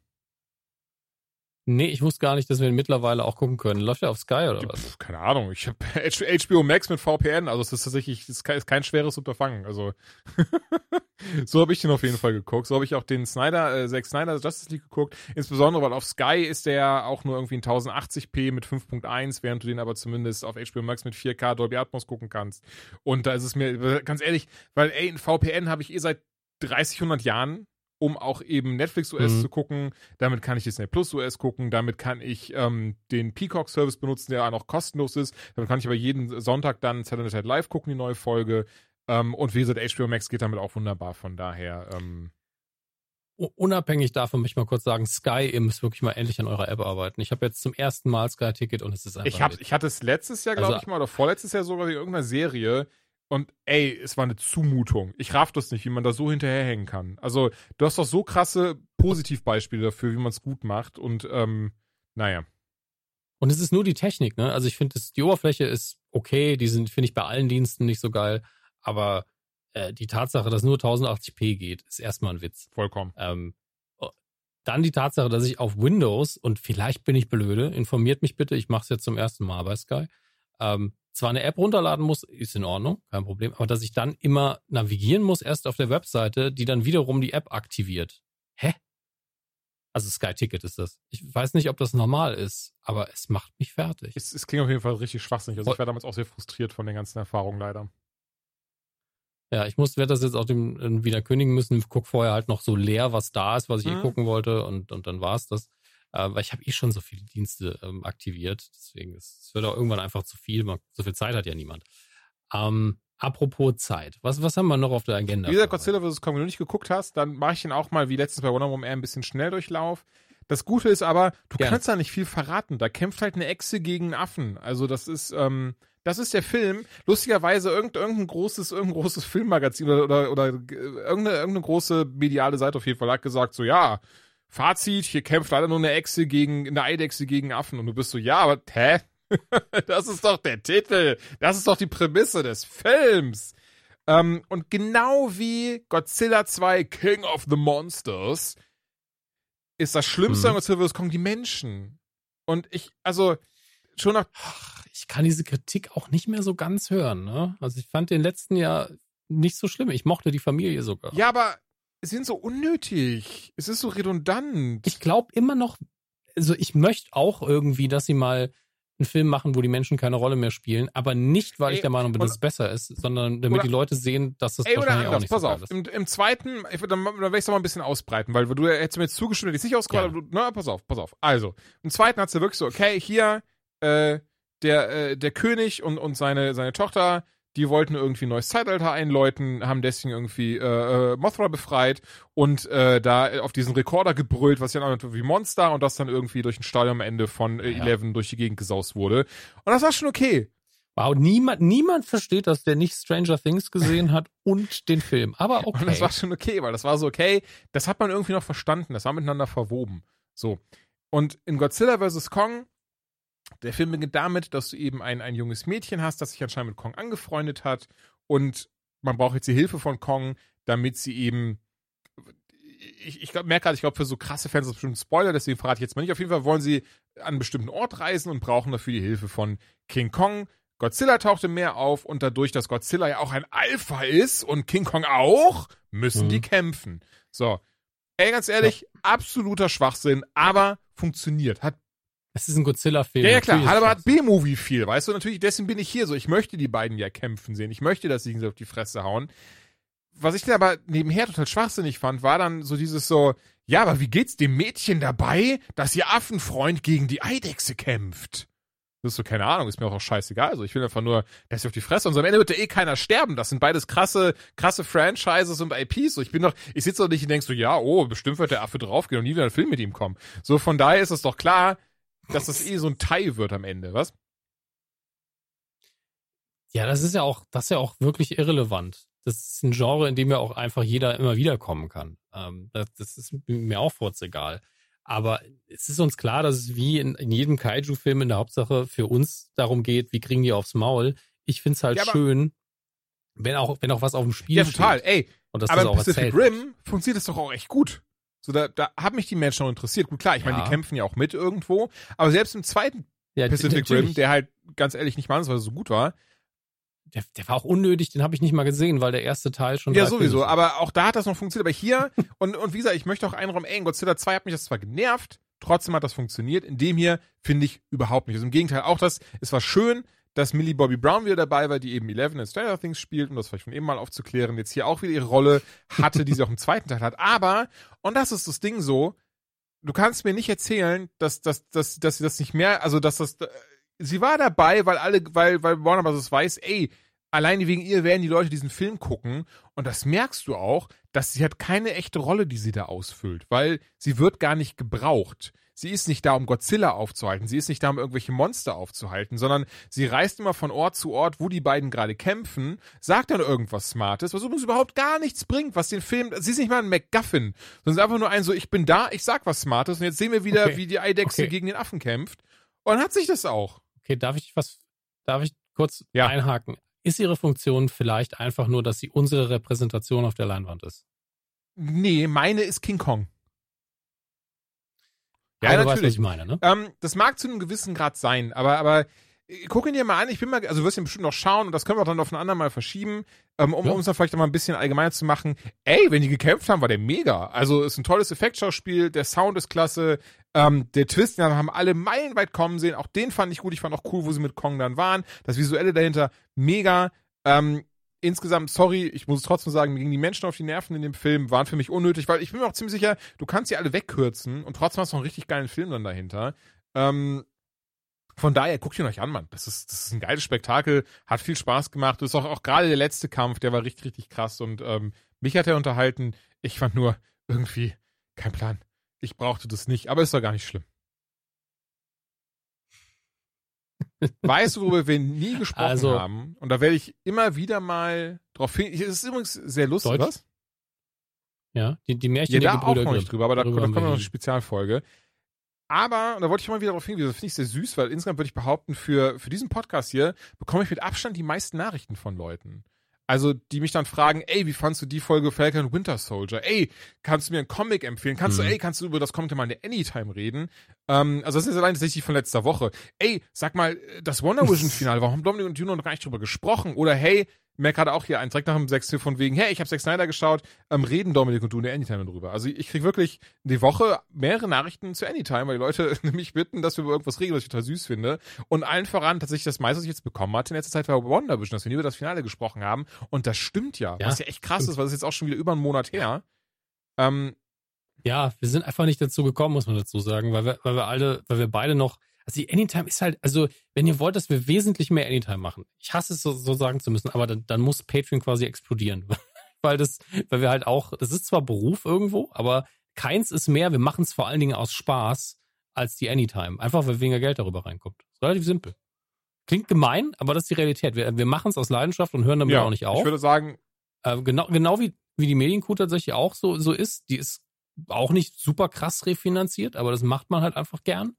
Und ähm, wenn jetzt hier, wenn wir jetzt irgendwie 5000, also ich sage jetzt einfach nur eine Zahl, da könnten noch zwei sein, zwei Euro. Wenn jetzt irgendwie 5000 Euro da reinkämen pro Person, wenn wir so, ja, okay, wir müssen auf jeden Fall jede Woche eine Anytime machen, sonst lohnt sich das ja nicht für die Leute. Ähm, aber tatsächlich spielen die Finanzen eine Rolle und deswegen tritt das Ding dann oft hinten an. Und dadurch ergibt sich aber auch diese lockere Stimmung immer. Deswegen gefällt es euch vielleicht auch so gut. Weiß ich nicht. Ja, ich würde sagen, das ist natürlich auch ist ein runtergebrochen, aber du hast schon recht. Also, während ja bei sowas zum Beispiel jetzt wie Unlocked äh, im, im Gegenzug, da sind dann Publisher hinter, die sagen dann, ey, ich schicke euch ein Videospiel, aber wir wollen innerhalb von ja. x Tagen, die, also so krass machen sie es nicht, das dürften sie gar nicht, aber im Wesentlichen ist das schon die Erwartungshaltung, ey, hier ist ein Rezensionscode und wir wollen dazu ASAP eine Rezension haben. Dann sind da ja. manchmal Sponsoren an Bord und es so ein Zeug ist mehr Business genau. einfach. Ja, das ändert der Inhalt ist genauso leidenschaftlich, aber die Struktur und die Veröffentlichung wird halt mehr vom Business getrieben als hier, weil hier redet uns keiner rein. Wenn wir hier mal was verlosen, ist das ja schon mal eine Ausnahmeerscheinung. Ähm, und das ist eigentlich auch ganz schön, aber das ist der Grund, warum es nicht so regelmäßig erscheint, wie wir es vielleicht auch gern hätten. Weil wir, die Woche hier wird der Termin, glaube ich, dreimal verschoben. Einfach weil was anderes oh, das war aber auch kam, eine Woche, sage ich dir. Ne? Holy shit. Ich habe ja, zum Beispiel noch nirgendwo erzählt wahr. bisher. Ähm, ich, also ich meine, ich, ja. ich darf keine Details sehen, aber zum Beispiel ein neues Buch kommt jetzt nächsten Monat schon raus. Ähm, achso, ich weiß ja nicht, aber gut, jetzt habe ich es erzählt. Ich sage ich sag ja nicht wann, aber auf jeden Fall nächsten Monat. Ja, ich, ich habe es schon auf Rapid Share ja, hochgeladen. Ja, Rapid Share gibt es überhaupt noch? Auf jeden Fall, das kommt nächsten Monat raus und da, also die letzten zwei Wochen, diese, diese, dieser Endspurt immer bei Büchern, ne? Holy shit, also ähm, dazu noch meinen normalen 9-to-5-Job plus Podcast plus dieses plus jenes und dann aber so ein Buch finalisieren. Mhm. Ah, also die, die vier Tage Osterwochenende, die sich die Leute da genommen haben, ne? Da kann ich, kann ich dir sagen, Dominik, diese vier Tage, da habe ich nichts anderes gemacht, außer mein, meine Nase in diesem Buch zu haben. Und ähm, ich freue mich schon, wenn irgendwann wieder Urlaub äh, möglich ist. Also das ist ähm, längst überfällig. Aber ja, und, und daher kommt es dann einfach leider, dass dann eben ein Projekt wie die Anytime, was wirklich reines, komplettes Hobby, Leidenschaft und Pipapo ist. Klar, die anderen Podcasts auch, aber du hast jetzt lange mhm. und breit erklärt, wo der Unterschied liegt, von daher, ich will es jetzt nicht nochmal ausrollen. Ähm, war das dann leider so, dass wir immer wieder verschieben müssen. Aber jetzt sind wir eben wieder da und jetzt können wir auch endlich über dieses WandaVision-Finale sprechen. Und eine Sache, die wir tatsächlich sagen müssen, ist, ähm, unsere Theorien waren alle Banane. nee, unsere Theorien waren okay, aber Marvel hat sich halt dafür entschieden, und das finde ich auch gut irgendwo, ein Finale zu machen, was komplett im Kosmos der eigenen Serie stattgefunden hat, ohne mit flashy Cameos oder sonst irgendwelchen krassen Sachen da die Leute mhm. abzulenken von der sehr persönlichen Geschichte. Und das respektiere ich extrem. Es war aber einfach die Option da, zu sagen, das könnte passieren. Hier gibt es eine Anspielung, hier gibt es eine Verknüpfung. Und deswegen wollten wir natürlich vorher jede Theorie, die uns eingefallen ist, rausballern. Und ich glaube, ich habe auch gesagt, dass ich nicht ausschließen kann, dass alles davon falsch ist und dass sie vielleicht ganz klein machen. Ähm, aber ich habe auch nicht daran geglaubt, dass es so klein wird. Ich habe schon gedacht, dass es da noch einen augenzwinkernden Moment gibt, zumindest dass irgendwie die letzte Szene mit der Hütte, die ja letztlich eine Anspielung war an Doctor Strange, ähm, dass da vielleicht Doctor Strange auch auftaucht oder keine Ahnung, Wong oder irgendwo ein Portal aufgeht oder sonst was. Ist alles nicht passiert. Dafür war es aber herzzerbrechend schön. Das krasse in der letzten Szene, ja, es ist ein bisschen was her, deswegen jetzt alle davon aus, dass ihr das geguckt habt. Wenn ich dann seid ihr ein bisschen selbst schuld. Natürlich. Ist ja, dass, dass sie ja genau dafür da ist, um zu zeigen, wie stark sie ist. Also ich meine, Agatha sagt ja selbst noch im letzten Kampf von mhm. wegen, ähm, dass bis hierhin nur der äh, Sorcerer Supreme äh, die Macht hatte, das und das zu tun, was die Wanda da macht. Und ganz am Ende sehen wir eben, wie sie, sie Entschuldigung? Sagt, sie sagt auch im Englischen sogar, dass ihre Kräfte größer sind. So, so war das, genau, so war das. Ich es ja auch jemand zum Kopf gehabt. Ich ja. weiß nur, dass sie irgendwie aber so ein äh, ne, sowas gesagt hat und, und sie sagt dann eben dann, äh, und am Ende sehen wir dann eben, wie Wanda also es nicht nur schafft, eben auch diese außerkörperliche Erfahrung zu haben, die wir schon Dr. Strange gesehen haben, die auch der Hulk in Endgame hatte, was dann dafür sorgte, dass der Körper eben einfach in sich zusammengeschlafft ist, sondern wir sehen hier, dass Wanda es wirklich schafft, einmal, äh, naja, in ihrem Körper weiterhin zu sein und zu funktionieren, aber auch mit ihrer äh, Corporate, äh, wie heißt es denn im Deutschen, wissen wir das? Sag einfach Astralleib. Okay, mit ihrem Astralleib ähm, sich da trotzdem Tee aufgießen kann und, und, und machen kann. Also ich glaube, der Astralleib ist eher der, der das Ach, Buch liest. Aber letztlich sind es beides physische Dinge, aber den Tee kippst du wahrscheinlich nicht in deinen Astralleib ja. rein. Ne? Und ähm, das war ja schon eine sehr, sehr krasse Szene. Also auch, auch als auch Foreshadowing und dann hören wir auch nochmal einen ihrer Söhne, wie er Mama sagt. Und ich gehe mal fast davon aus, das sollte trotzdem dieses Multi, weil ich meine, der Film heißt doch einfach The Multiverse of Madness. Mittlerweile ist bekannt und bestätigt, ja, Wonder Vision ist quasi die Vorgeschichte zum neuen Doctor Strange Film. Deswegen wird ja auch Wanda drin mitspielen. Ich bin mir sicher, Vision werden wir auch wiedersehen. Und ähm, mhm. ja, sie sucht wahrscheinlich gerade ihre Söhne überall in den Universen. Ja, das ist eben die Frage, wie sie das am Ende des Tages aufdröseln werden. Ähm, ich glaube, dass sie sehr behutsam damit umgehen, wann und wie und wie viele der Universen sie als faktisch existierend da einführen und wie einfach der Wechsel ist.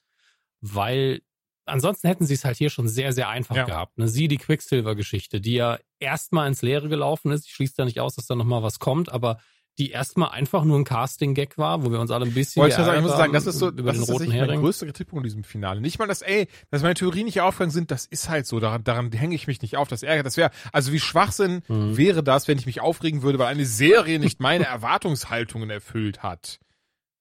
Hashtag Supernatural. Äh, Entschuldigung, das ist aber was anderes, weil das ist ja das, ist, ich meine im Sinne von so, wenn ich jetzt bei Supernatural gesagt, ja, in der letzten Folge sind meine Theorien das, das und das haben wir nicht gemacht. So, wir haben einfach wir hatten Hoffnungen, aber nicht im Sinne von so, bei Marvel ist immer ein bisschen was anderes aufgrund des Comic-Wissens und bla bla bla. So. Ähm, aber deswegen, wieso sollte ich mich bei WandaVision darüber aufregen, zu sagen, so, nein, und äh, wir werden Professor X sehen und das wird passieren und dieses. Es ist ja mehr so Spekulation und, und Theorien eben. Naja, davon ab muss ich trotzdem sagen, da war ich sauer. da waren viele Zu sauer. Recht aber auch, finde ähm, ich. Und Kevin, ich weiß nicht, ob es Kevin Feige war, aber irgendwer auf jeden Fall hat eingeräumt für den Showrunner und hat gesagt so, ey, das tut uns leid. Wir dachten einfach, das wäre ein schöner Fanservice, ein schönes Stell dich ein. Jetzt im Nachhinein merken wir, oh, das war doch nicht so geil. Ja, das, sowas hatte ich da auch vermutet, ab dem Moment, ab dem sie es quasi aufgelöst haben, dass das, dass sie das einfach falsch eingeschätzt mhm. haben. Und ähm, naja, was soll man machen? Ralph ich Boner. Auch gehofft, da, dass es weißt du, einen Pimmelwitz haben sie draus gemacht aus diesem ganzen Ding. So, ich glaube, das hat dem Ganzen so die Krönung aufgesetzt. Die Leute ja, wären, glaube ich, das, unsaurer das gewesen, hättest du es belassen bei alle wachen auf und er erschreckt sich einfach. Punkt. Weil da, weil damit hört es ja auch eigentlich auf, so diese ganze Szene. Weißt du, es ist ja nicht mal dieses so, es wird ja nicht mal aufgeklärt, ist er wirklich Ralph Boner oder ist er wirklich der und der oder erschreckt er sich ja. gerade einfach nur, weil er aufgewacht ist und nicht weiß, wo er ist. So, das wissen wir alles nicht, weil es nie aufgeklärt wird aber eben. Was auch nie aufgeklärt wird, ist, wer die vermisste Person ist. Das macht mich immer Da habe ich aber was sehr, sehr Gutes zu gelesen. Ich weiß nicht, ob es ein Artikel war oder auf the Reddit war, aber da hat einer geschrieben, dass Ralph Boner die vermisste Person ist. Es ist natürlich doof, dass das nie aufgeklärt oder angesprochen wurde, aber es geht darum, dass Agatha sagt ja, oh, sie und ihr Ehemann leben da. Wenn ganz offensichtlich sie ja gar mhm. keinen Ehemann hat und da eben eine Person ist, die anscheinend als Schauspieler angeheuert wurde, weil Ralph Boner ist ein Schauspieler. Also stands to reason, dass sie eben diesen Schauspieler entführt und mitgenommen hat. Und ja, deswegen geht man tatsächlich davon aus, er ist die vermisste Person. Letztlich ist es Sowieso. scheißegal. Solange solange die nicht sagen, äh, oh, guck mal, die vermisste Person ist einer der Kollegen von Ant-Man. Ist, ist Piero Maximoff. Egal. Was? Ah, es ist Baron Simo. ähm, oh, da, da freue ich mich auch ja, gleich drüber zu sprechen, über Falcon Winter Soldier. Ja, aber das, also das Finale danach, hat ja. so schöne Momente. Also alleine, das kann ich auch aus dem Philosophiestudium, dass das Schiff von Theseus. Ähm, ja, das war echt kompakt zusammengefasst. Es hat gepasst in den Moment. Es hat das wunderschön erklärt. Es hat zu Vision gepasst.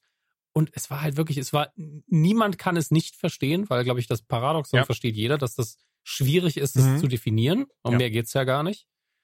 Ähm, und es kam zu einer Schlussfolgerung, es hat ein sinnvolles Ende herbeigeführt und da war ich echt so ein bisschen beeindruckt, dass es einfach so zack, zack, zack funktioniert hat und dann auch noch visuell irgendwie spannend war. Ich habe aber ganz ehrlich am meisten geliebt, hat das Fanherz in mir jedenfalls, den Moment, der einfach so superheldenfilmmäßig war wie kein anderer in der Show, als die ganze Familie sich gegen das Militär gewehrt hat. Also wirklich, die Wanda auch zu ihren Kindern sagt, Kinder, kümmert euch ums Militär. Hast du da das, ähm, das, das Vergleichsbild gesehen wow. mit den Incredibles?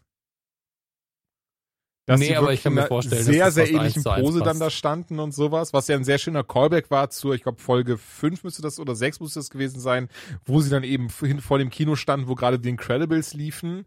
Also, dass das wirklich, du hast gemerkt, Ach, so, ey, krass, die ja. haben sich, also natürlich haben sich über alles Gedanken gemacht, aber wie viele Details drinstecken und wie viel dann hin und her funktioniert in, in die verschiedenen Folgen. Fand ich klasse, ja, die Szene mache ich auch richtig, richtig gerne. Und also eine Sache, die ich auch jetzt bei Falcon Winter Soldier ein bisschen vermisse, wenn ich ehrlich bin, wie unfassbar krass WandaVision geschrieben war, von vorne bis hinten. Also ich glaube, da unterschätzt du äh, Falcon in the Winter Soldier. Lass, sagen, lass, uns recht, lass uns gleich aus, auseinanderbumsen.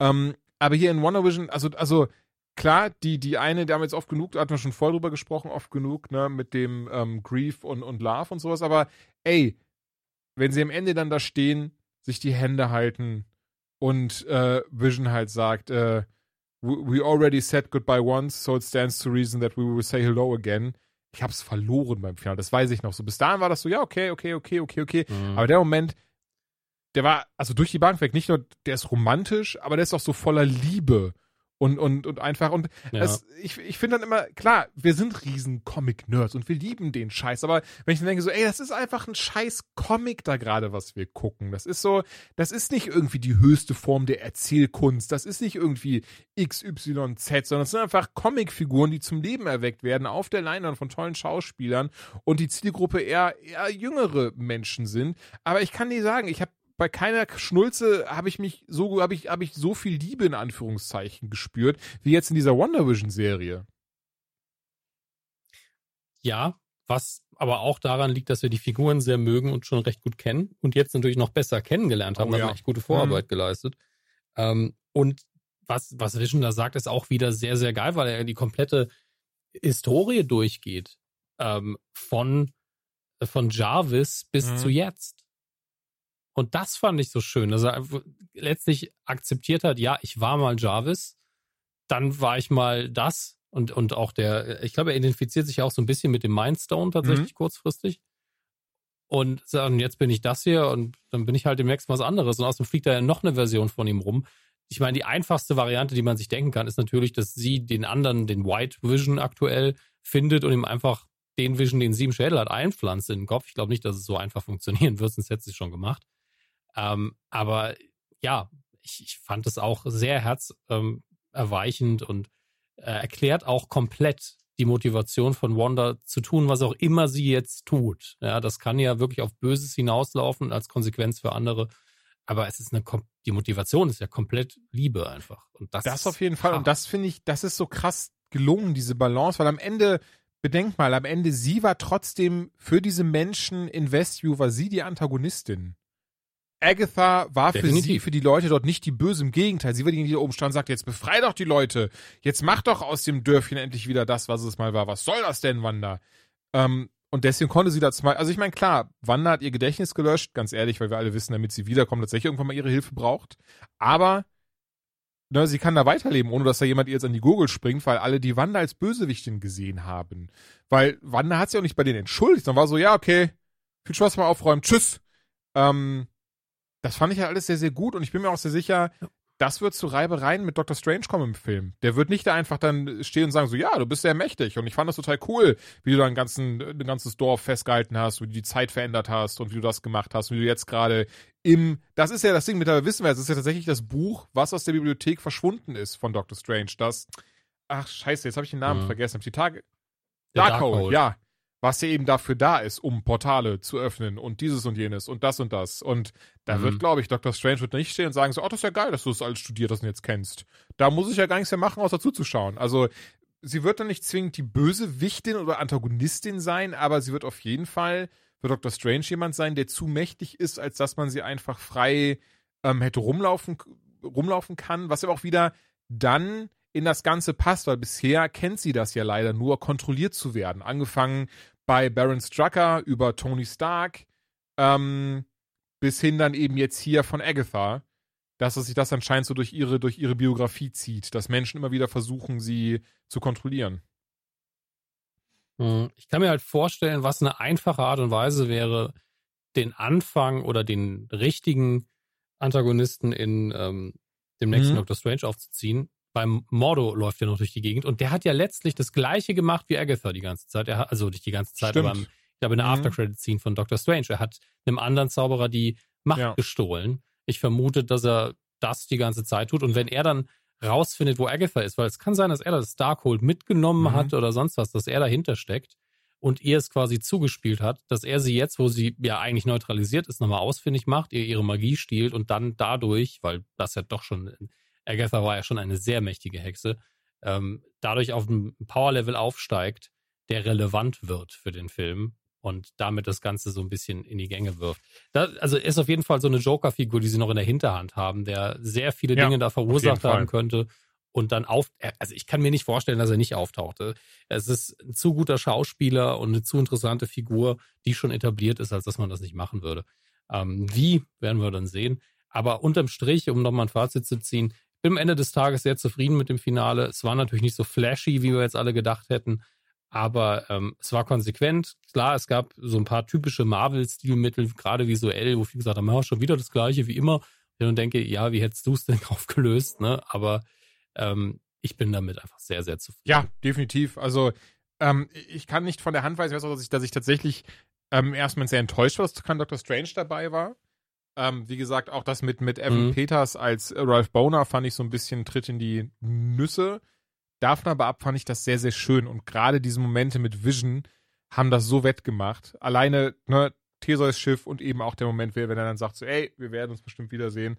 Klasse. Also unfassbar gut geschrieben. Ja. Würde ich sagen, nächste Marvel-Serie. Entschuldigung. wir wollten einfach gleichzeitig die Überleitung machen.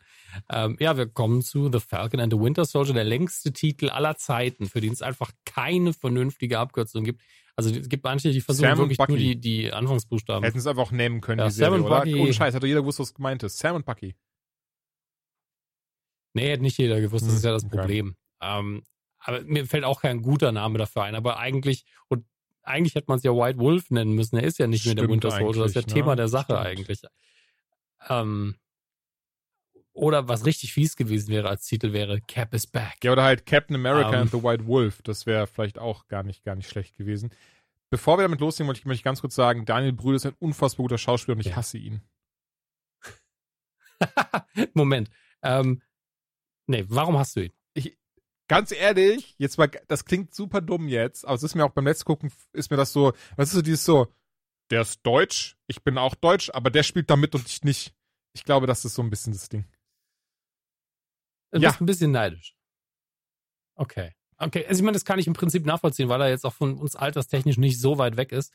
Ähm, aber bei mir ist es tatsächlich eher so, dass ich ihn früher unsympathischer mhm. fand, also so ein aufstrebender junger Schauspieler war, als jetzt, weil jetzt gerade in dieser Produktion, ich sehe ihn und ich sehe, wie viel Spaß ja, der hat der hat so viel Spaß, mal einen Comic-Bösewicht richtig zu spielen, weil in, ähm, in Civil War war er zwar da, aber er war mehr so diese brodelnde Bedrohung, die alles so anstupst und alles andere ist halt einfach passiert. Er war einfach in den Szenen, in denen wirklich was passiert ist, gar nicht da. Und ähm, das war zwar eine coole Figur, aber jetzt, jetzt haben wir wirklich einen Baron Simo, wie er in den Comics vielleicht eher ja, angelegt ist. Sehr krass an den Comics der auch, Ja, ja, gerade das Kostüm auch. Ja, Eben, das Kostüm, auch, man merkt auch, dass die Figur auch ein bisschen Bock drauf hat, dass er zwar eigentlich Leute mit Fähigkeiten scheiße findet, aber dieses, ich ziehe mir jetzt diese Maske ohne Sinn und Verstand. Jeder weiß, mhm. wie er aussieht, ne? Zieht er sich trotzdem diese Maske an, um, um aktiv zu werden, wenn es um Action geht. Vielleicht auch damit Daniel Brühl einfach sagen kann, hier Stuntman, mach mal die coolen Sachen. ähm, aber äh, gleichzeitig auch in den Szenen, in denen er einfach nur redet, er hat, das ist so dieses klassische Bösewicht-Ding, was man auch zum Beispiel bei Blacklist sieht, wenn da, der Hauptdarsteller, dessen Namen mir gerade nicht einfällt, der auch Ultron gesprochen hat. James Spader. Ähm, der hat auch mal so eine, genau, Spader hat auch mal so einen riesen Spaß daran, diesen Bösewicht zu spielen und einfach nur zu sagen, hey, Leute, ich bin sau intelligent und charmant, ich bin halt ein Arschloch, aber hey, ich mach das cool. Und er macht das hier auch und er macht das so schön. Er spielt auch so ein bisschen mit seinem Akzent, habe ich das Gefühl. Er ist ja extrem sprachbegabt. Ähm, und ich finde, er hat jetzt mittlerweile diese Reife erreicht, wo man mit sehr viel Ironie in den Augen ansieht, ich spiele letztlich einen deutschen Bösewicht, wie er im Kino schon fast Tradition hat. Ähm, inwiefern er jetzt eine deutsche Figur spielt, kann man darüber streiten. Ich glaube, in den Comics ist er in Leipzig mhm. geboren und hier in der MCU weiß ich nicht, ob er eigentlich aus Sokovia stammt oder nicht. Es spielt auch keine Rolle. Er spielt trotzdem einen deutschen Bösewicht. Ähm, und es macht einfach einen heiden Spaß, ihm zuzugucken. Und unsympathisch ist er mir jetzt gar nicht mehr, komischerweise. Nee, also lustigerweise, ich, ich kann es genauso unterschreiben. Auch gerade so, weiß ich nicht, ob gut bei Lene oder so, an den Film kann ich mich entsinnen, da war ich auch mal so, ja. Äh. Das hätte nee, ich auch nicht. können. So, so, ja, ist halt, ja, keine Ahnung. ich kann auch sehen, wird nix. Das, das, der ist, der ist kein guter Schauspieler. Soweit ich weiß, kommt der, glaube ich, auch aus Köln und lebt mittlerweile in Berlin oder sowas, ne? Also wie es ja, wie es ja oftmals so ist in dieser Konstellation, äh, was der Konstellation bei, bei dem, beim Schauspieler, Schauspielerei, dass die alle nach Berlin ziehen.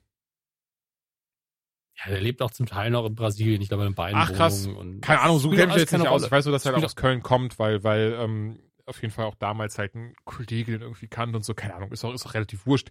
Ähm, Falcon oder Soldier geht, es geht nach Endgame weiter und wir konzentrieren uns eben auf Sam und Bucky und gingen ja eigentlich alle davon aus, ey, auch aufgrund des Titels und der Trailer, wir werden jetzt sehen, wer von den beiden, also wir gehen alle davon aus, es ist Sam, aber wer eben von den beiden das Schild in die Hand nehmen wird und dann der nächste Captain America wird.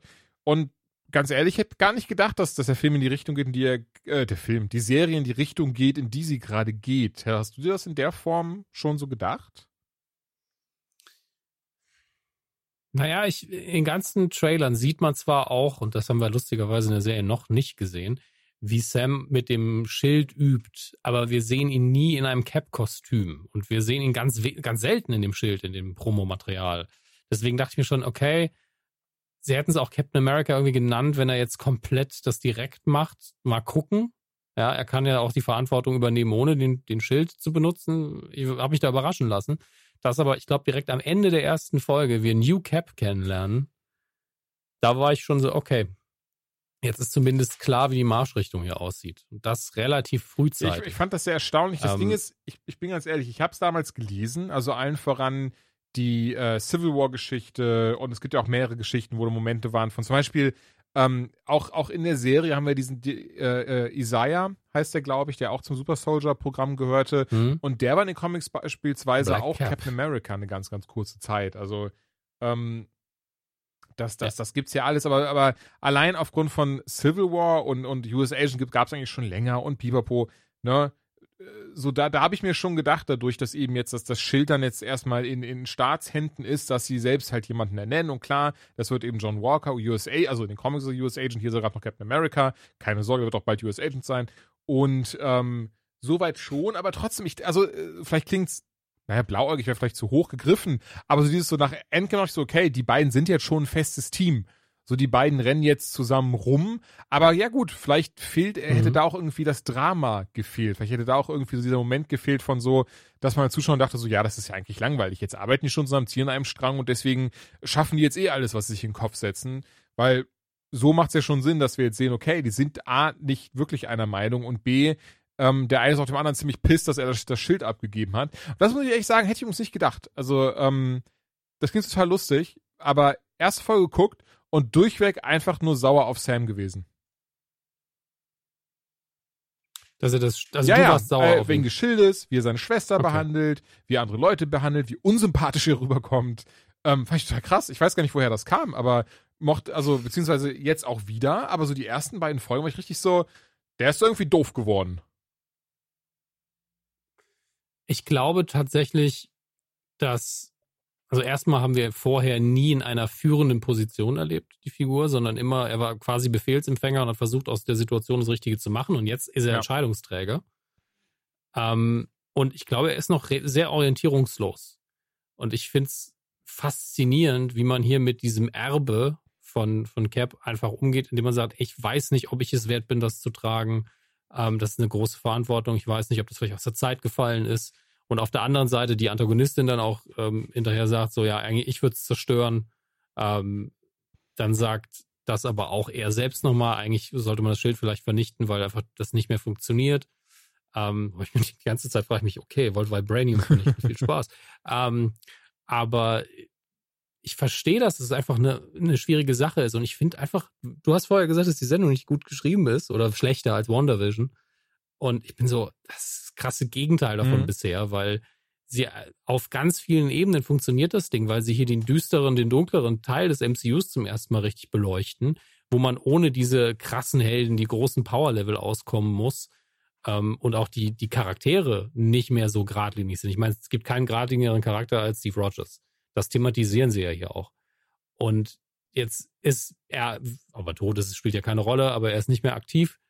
Und sie müssen alle irgendwie damit klarkommen und diesen echten Konsequenzen von äh, die Hälfte der Weltbevölkerung verschwindet und kommt wieder. Das ist so krass gut durchdacht, dass es da einfach politische Konsequenzen gibt, weil niemand hätte zum MCU gesagt, ja, also, dass ihr nicht darauf eingegangen seid, was für politisch-wirtschaftliche Auswirkungen das hat, das finde ich jetzt aber schade. Das erwarte ich schon von meiner Superhelden-Serie. Stattdessen machen sie das wirklich, obwohl niemand es verlangt hätte, durchdenken wirklich Schritt für Schritt, was hat für Konsequenzen hat das für die Welt, für die einzelnen Länder, was für Konsequenzen hat es für diese Figuren, was passiert ist bisher, wo mhm. steht das MCU mhm. gerade für jeden Einzelnen, wie interagieren wir da und was für eine, äh, was ist realistisch und ich finde es halt einfach krass, dass Falcon keinerlei, also er, er geht jetzt nicht hin und versucht seinen Status auszunutzen. Das muss man auch ja. sagen. Er geht ja. nicht hausieren und sagt irgendwie, hey Pepper Potts, kannst du mir mal irgendwie eine Million Dollar geben, weil hier stimmt gerade was nicht.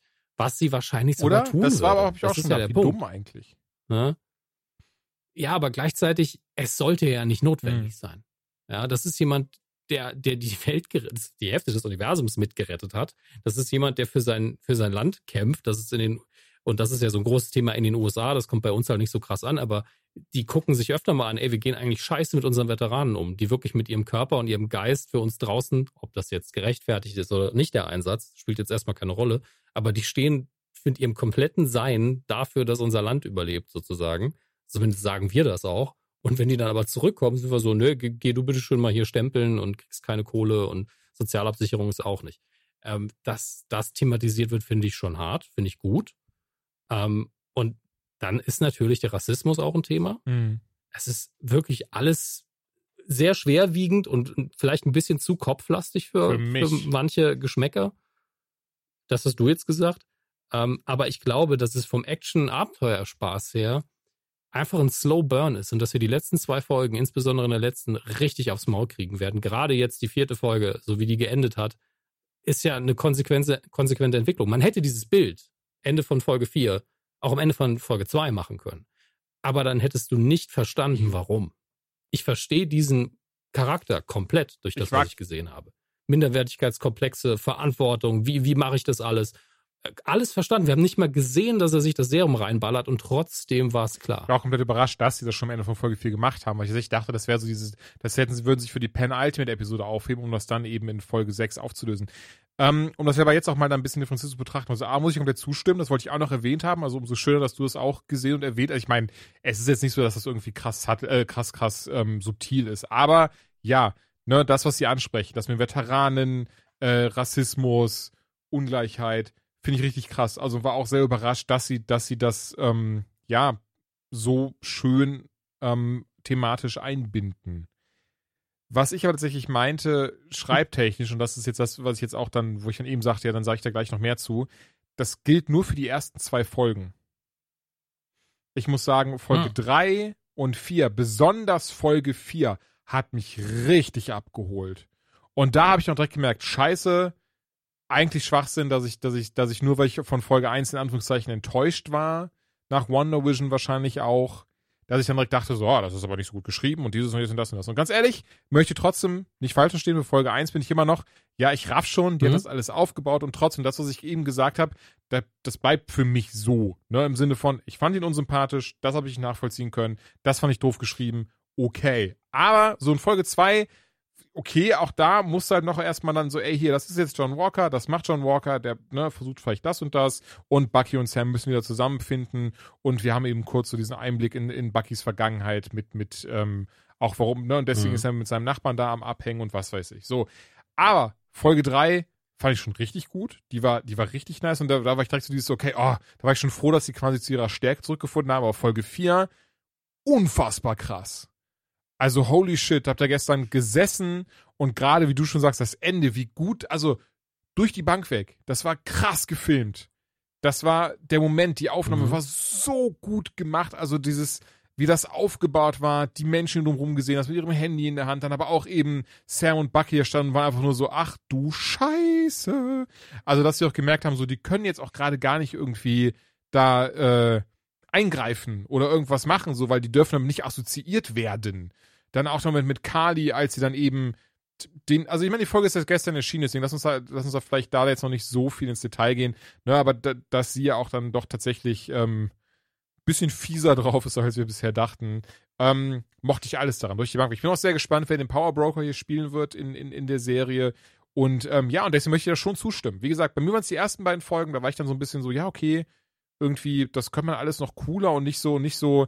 Ich gerade, weißt du, gerade diese, dieser Moment mit dem, ähm, mit, mit Buckys Nachbarn und wie er dann den Traum von ihm sehen, wie er ja. als Winter Soldier jemanden umbringt, wo er sagt so, ja, es ist halt sein Sohn und deswegen ist er halt so drauf und deswegen passiert halt das und deswegen passiert jenes.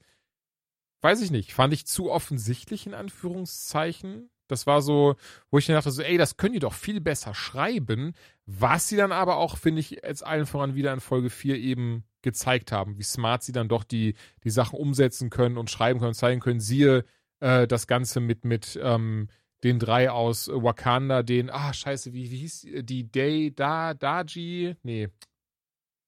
Ich kann, mir, ich kann den Namen ja. auch nicht aussprechen. Und das, das fand ich richtig schön, auch die Rückblende mit so, ey, wie er eigentlich, warum ist er jetzt eigentlich nicht mehr der Winter Soldier, sondern der White Wolf, ähm, dass sie ihm eben geholfen hat dabei. Und ich bin, ich will, ich will gar nicht, sorry, wenn, das jetzt irgendwie so ganz krass in eine andere Richtung jetzt mal ganz kurz geht, aber ich bin mir sehr sicher, dass das leider Gottes Chadwick Boseman eingeplant war für die Serie.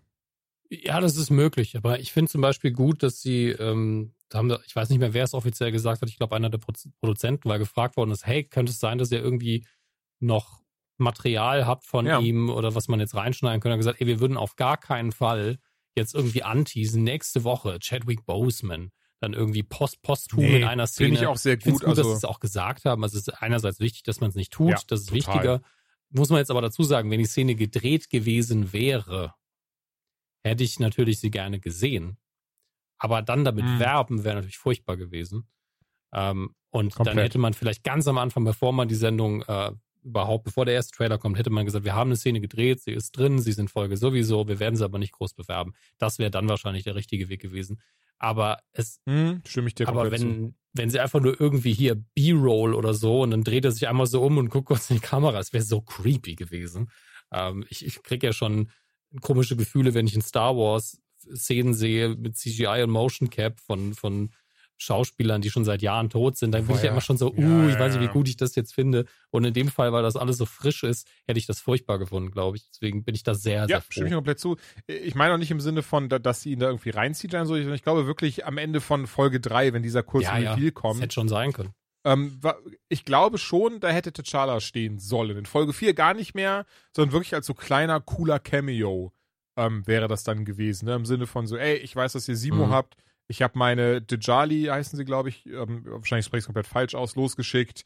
Ähm, nur als Vorwarnung. Mhm. Und dann wäre es auch gewesen, aber es wäre halt mega geile Cameo gewesen. So. Wollte ich mal kurz einwerfen, weil, weil ich finde, das klingt jetzt so doof und wahrscheinlich ist es auch reine pure Einbildung von mir, aber ich finde, so fühlte sich diese Szene an so nach, so da steht jetzt gleich Black Panther, so weißt du, was Ja, ja, klar, von, von der so, Bedrohung, so, aber letztlich steht halt, also diese ganze Atmosphäre stand für mich einfach für Wakanda und nicht für ihn, wenn das Sinn ergibt. Mhm. Und ähm, ich hätte ihn, wenn, hätte ich ihn eher in der Rückblende gern gesehen, aber nicht als die Person, die äh, dieses Ritual quasi durchführt, sondern nur so, dass er dabei steht oder danach reinkommt und ihm irgendwie Hand auf die Schulter legt und einmal lächelt und das wäre es gewesen, weil ich ihn, Ey, oder äh, sowas, weil ich ihn also, nicht sehe als die Figur, die, der jetzt mhm. diese Therapie durchführt. Deswegen. Nein, das auch nicht. Ja. Da stimme ich ja komplett zu, deswegen sage ich ja, deswegen glaube ich wirklich, in Folge 4 wäre das schon, so wie wir jetzt gesehen haben, wäre die auch abgelaufen. Ich glaube auch, er wäre viel eher eben als, als dieser, dieser coole, nice mhm. Cameo gewesen. Dieses so, ey, ne, der ist auch dabei und der schaut über die Schulter, auch nach Civil War. Also ich bin mir sehr sicher, und das werden wir schon noch in Interviews und sowas hören, der war fest eingeplant für die Serie. Also, bin ich, bin ich mir zu, bin ich zu 100% überzeugt. Was nochmal sehr schade ist, also ich habe hab ich die Tage erst, erst einen sehr schönen Beitrag auf Reddit gelesen von jemandem, der eben der äh, afroamerikanischen Gemeinschaft anhör, äh, angehört. Und ich hoffe, das sagt man so als Weißer. Naja, er ist Afroamerikaner. Okay. Ähm, und der hat eben geschrieben, so dass er halt Black Panther liebt und jetzt den Film aber guckt und irgendwie, ja, dass, dass das halt, dass das so schade ist, weil der, weil der Film so krass für, für eben, ähm, oder auch immer noch, ne, für, für Stolz und was weiß ich steht, aber, aber halt irgendwie seine ganze Familie, also guckt er mit seinen Söhnen zusammen und die weinen ja. halt einfach immer, selbst bei Szenen, die halt geil sind. Und das ist halt schon echt schade. Also ich, wir hatten ja auch schon drüber gesprochen, als dann eben auch schon am Anfang das Marvel-Logo, haben sie echt abgeändert ja. bei Disney Plus. Macht mich auch gesehen. fertig, wenn ich das sehe. Und, also auch Puh. Und es macht mich halt echt fertig und das ist halt so schade. Ähm, aber einfach, weil es so ein toller Mann, Mensch war, so ein toller Mann war und so ein toller Schauspieler. Und ey, aber ey, umso schöner, dass, dass wir eben die Filme mit ihm hatten. Falcon Winter Soldier, Folge 4. Richtig, richtig krass. Ähm, ich meine, wir können doch gerne mal im Detail über die anderen Folgen reden, wenn du möchtest.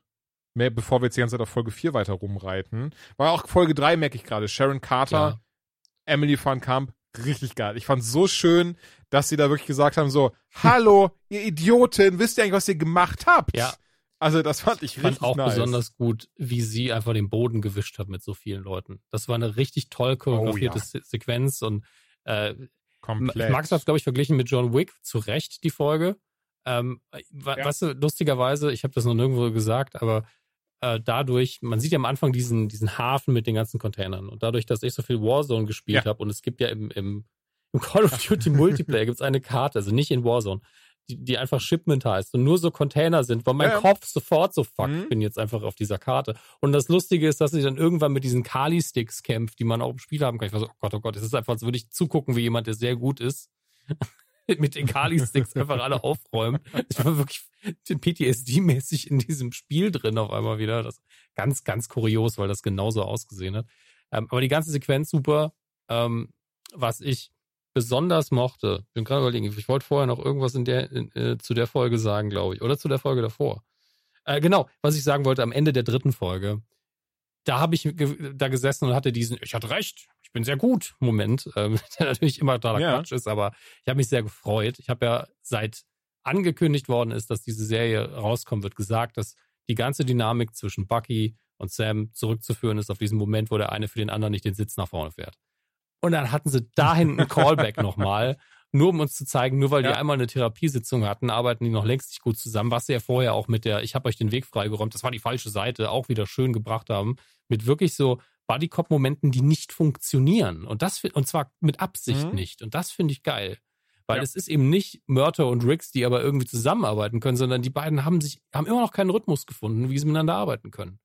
Und das finde ich geil, dass sie nicht gesagt haben, einmal eine Therapiesitzung und auf einmal sind sie beste Freunde und alles läuft und sie können zusammen synchron schwimmen gehen. Nee, die lassen sich die Zeit. Das wird jetzt in der nächsten Folge wird wahrscheinlich diese, diese Trailer-Szene, wo sie natürlich in einer einsamen Hütte ähm, zusammen irgendwie trainieren und planen kommen. Entweder in der nächsten oder übernächsten am Anfang. Und da haben sie ja auch in der Se- Trailer-Sequenz, deswegen ist kein Spoiler, haben sie ja auch den Schild.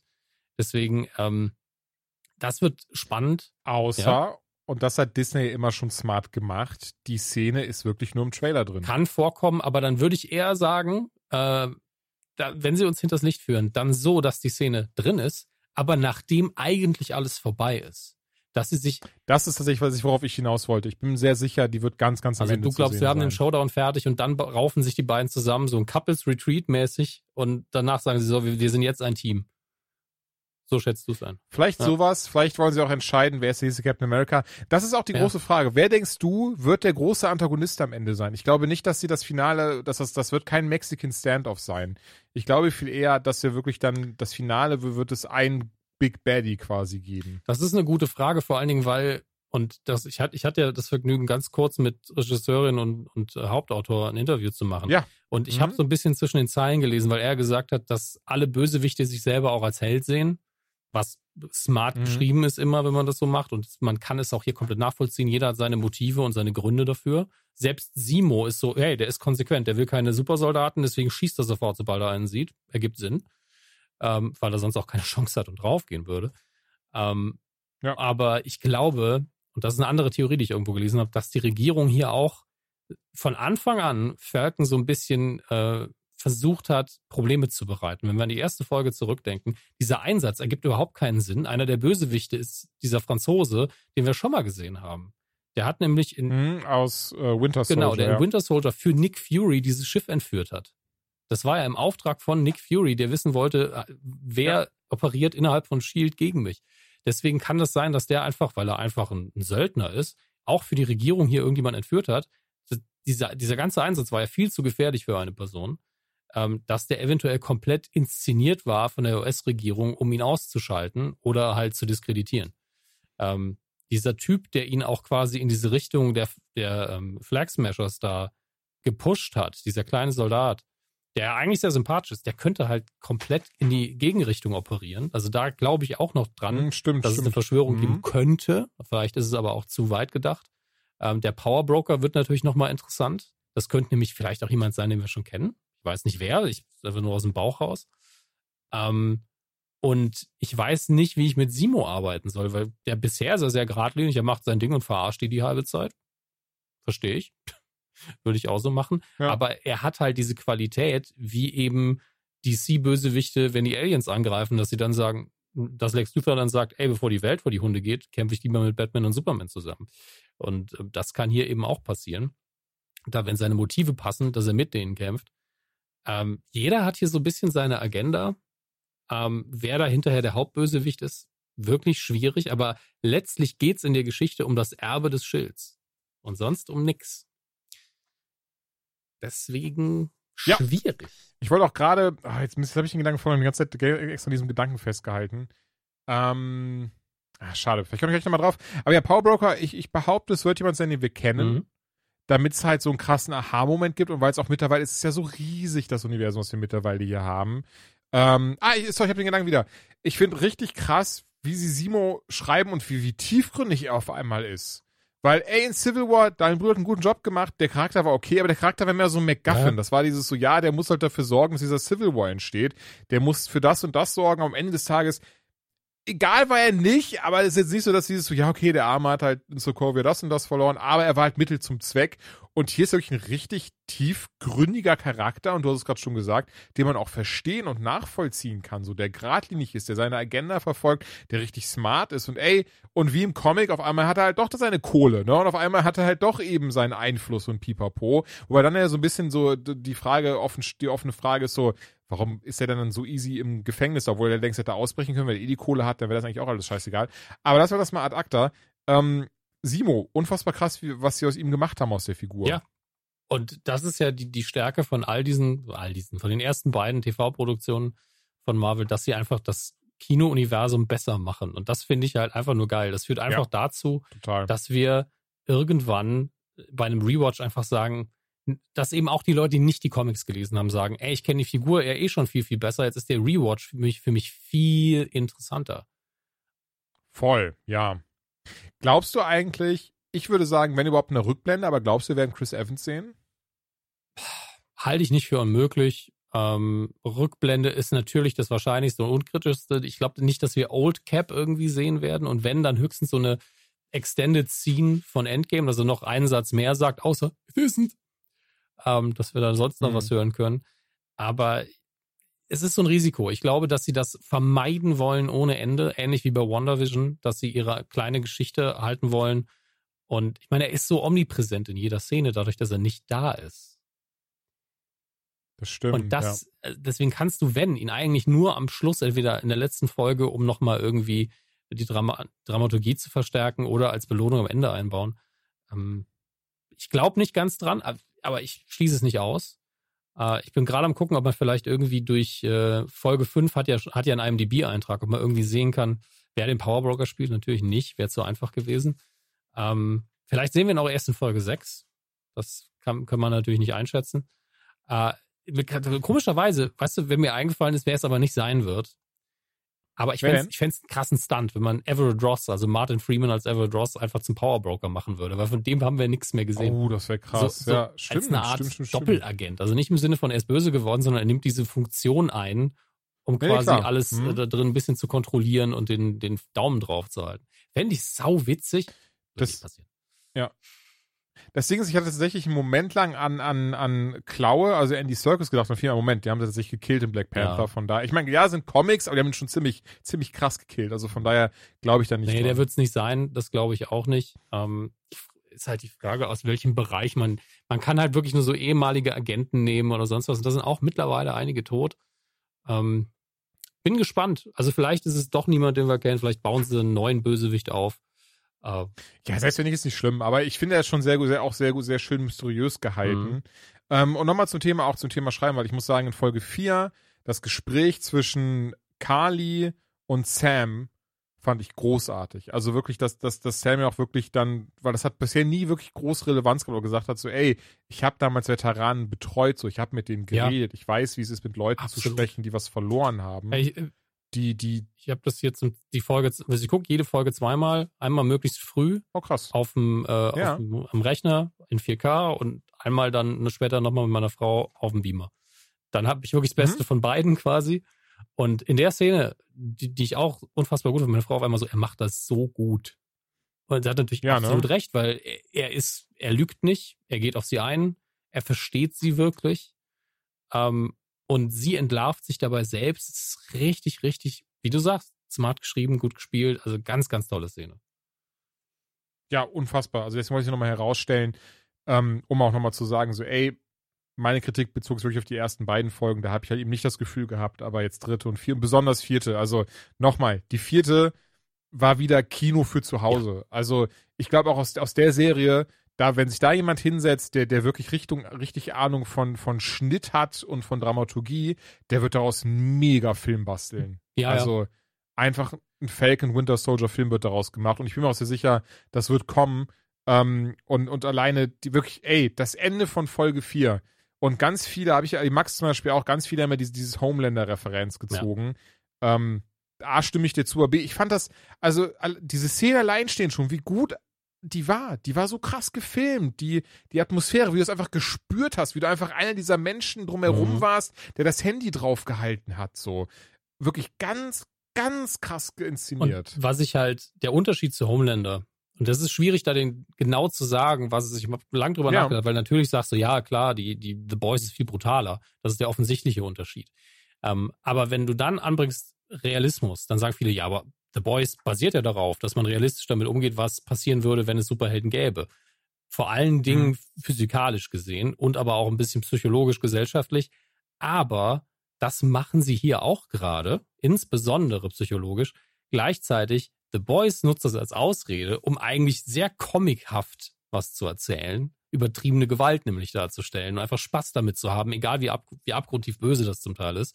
Während im MCU gerade lustigerweise etwas als klassisches Comic-Universum geboren ist, die viel härtere, psychologisch realistischere Geschichte erzählt. Das geht mir viel näher, weil Homelander so offensichtlich ja. eine Figur ist, die unglaubwürdig ist in, oder nur in ihrer eigenen Welt ja, existieren kann. Während bei MCU die Welt sehr, sehr glaubwürdig gerade dargestellt wird. Ähm, ich meine, klar, wir sind meilenweit entfernt von Avengers 1, wo auf einmal Aliens durch New York rasen. Wir sind hier wirklich einfach in den Straßen von einer europäischen Stadt. Es sieht alles sehr geerdet aus. Und die Supersoldaten sind immer die Figuren gewesen, die noch am realistischsten gewirkt haben. Das kann man sich noch irgendwie vorstellen. Und dieser Moment ist ja auch komplett psychologisch äh, logisch begründet, während bei Homelander es einfach so ist, der ist von Geburt an einfach verrückt. Was kein Wunder ist zwar, so wie er aufgezogen worden ist, aber mhm. hier ist es jemand, der sich bewusst dafür entscheidet, ich brauche diese Macht, weil ich Minderwertigkeitskomplex habe, weil ich meiner Rolle nicht gerecht werden kann. Und mit der Macht natürlich, und sie thematisieren es so gut, dass man nicht mal die Captain America-Filme sehen muss, um es zu verstehen, indem er sagt, ja, das Serum verstärkt halt einfach alles. Und dein Kollege an deiner Seite hat dich einfach komplett falsch eingeschätzt. Du schätzt dich falsch ein. Und jetzt drehst du halt durch. Ja, besonders, es funktioniert ja auf so vielen Ebenen, was mir auch so ein bisschen für den Schauspieler Wild Russell leid ja. tut. Weil selbst ich sehe ihn jetzt und bin so, ich möchte ihm auf die Fresse hauen. Ja. So, das ist so, so dieses, ich meine, nicht im, nicht falsch verstehen, Leute. Es ist jetzt nicht im Sinne von, dass ich mir jetzt Morddrohungen auf Twitter schicke, wie es anscheinend gerade wie immer passiert, weil Leute einfach Vollidioten und durchgeknallt sind. Das meine ich überhaupt gar nicht. Sondern einfach allgemein dieser Figur John Walker, du siehst ihn schon bist so, boah, was ein Unsympath. Und das ist nicht etwas, was man dem Schauspieler eigentlich hoch anrechnen sollte. Das unfassbar gut. Also ich finde, weil er genau das Zukunft vor sich nicht, dass er nicht vorher schon viel gespielt hätte. Ich habe ihn bestimmt schon in Dutzend Sachen gesehen. Er kam mir ja sau bekannt vor.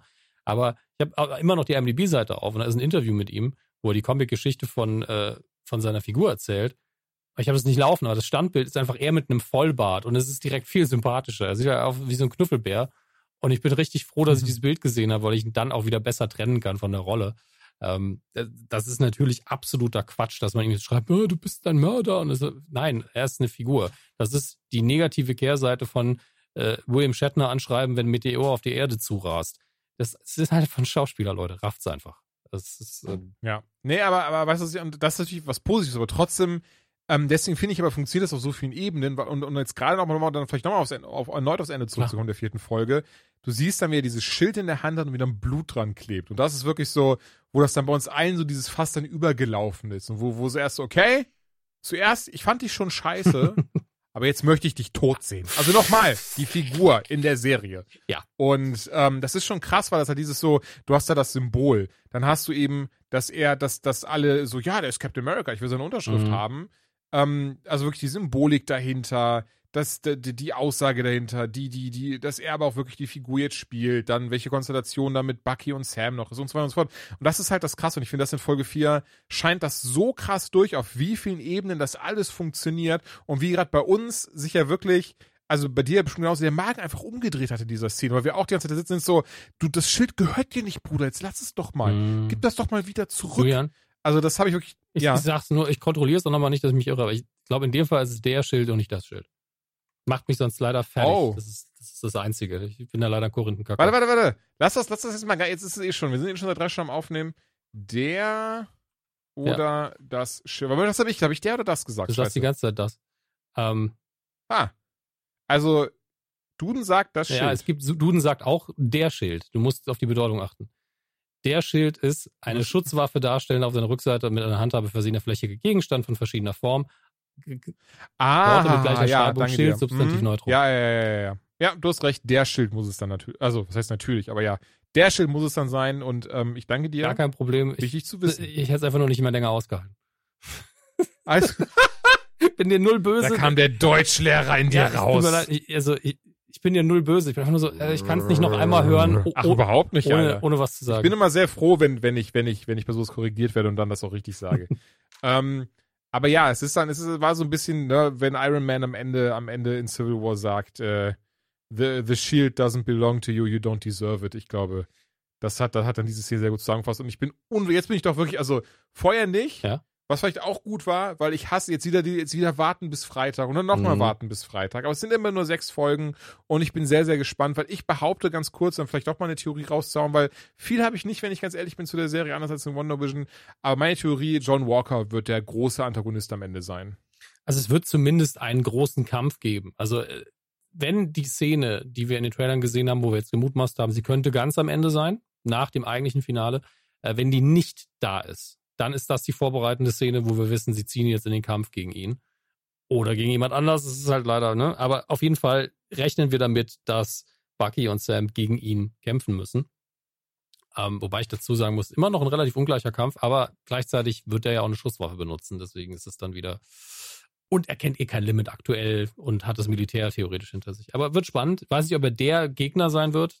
Da wird die nächste Folge uns, glaube ich, viel verraten. Ähm, aber was du gesagt hast mit dem Bild, natürlich mit dem blutverschmierten Schild etc. pp. Das, das Schlimme ist ja, ab dem Moment von Folge 1, wo ich ihn gesehen habe, wo ich zuerst gedacht habe, oh, der ist direkt sauböse, habe ich das ja kommen sehen. Mhm. Weil je, in den Comics gibt es, glaube ich, einen ähnlichen Moment. Und das, das Schild blutverschmiert ist natürlich einfach ein Bild, was hängen bleibt.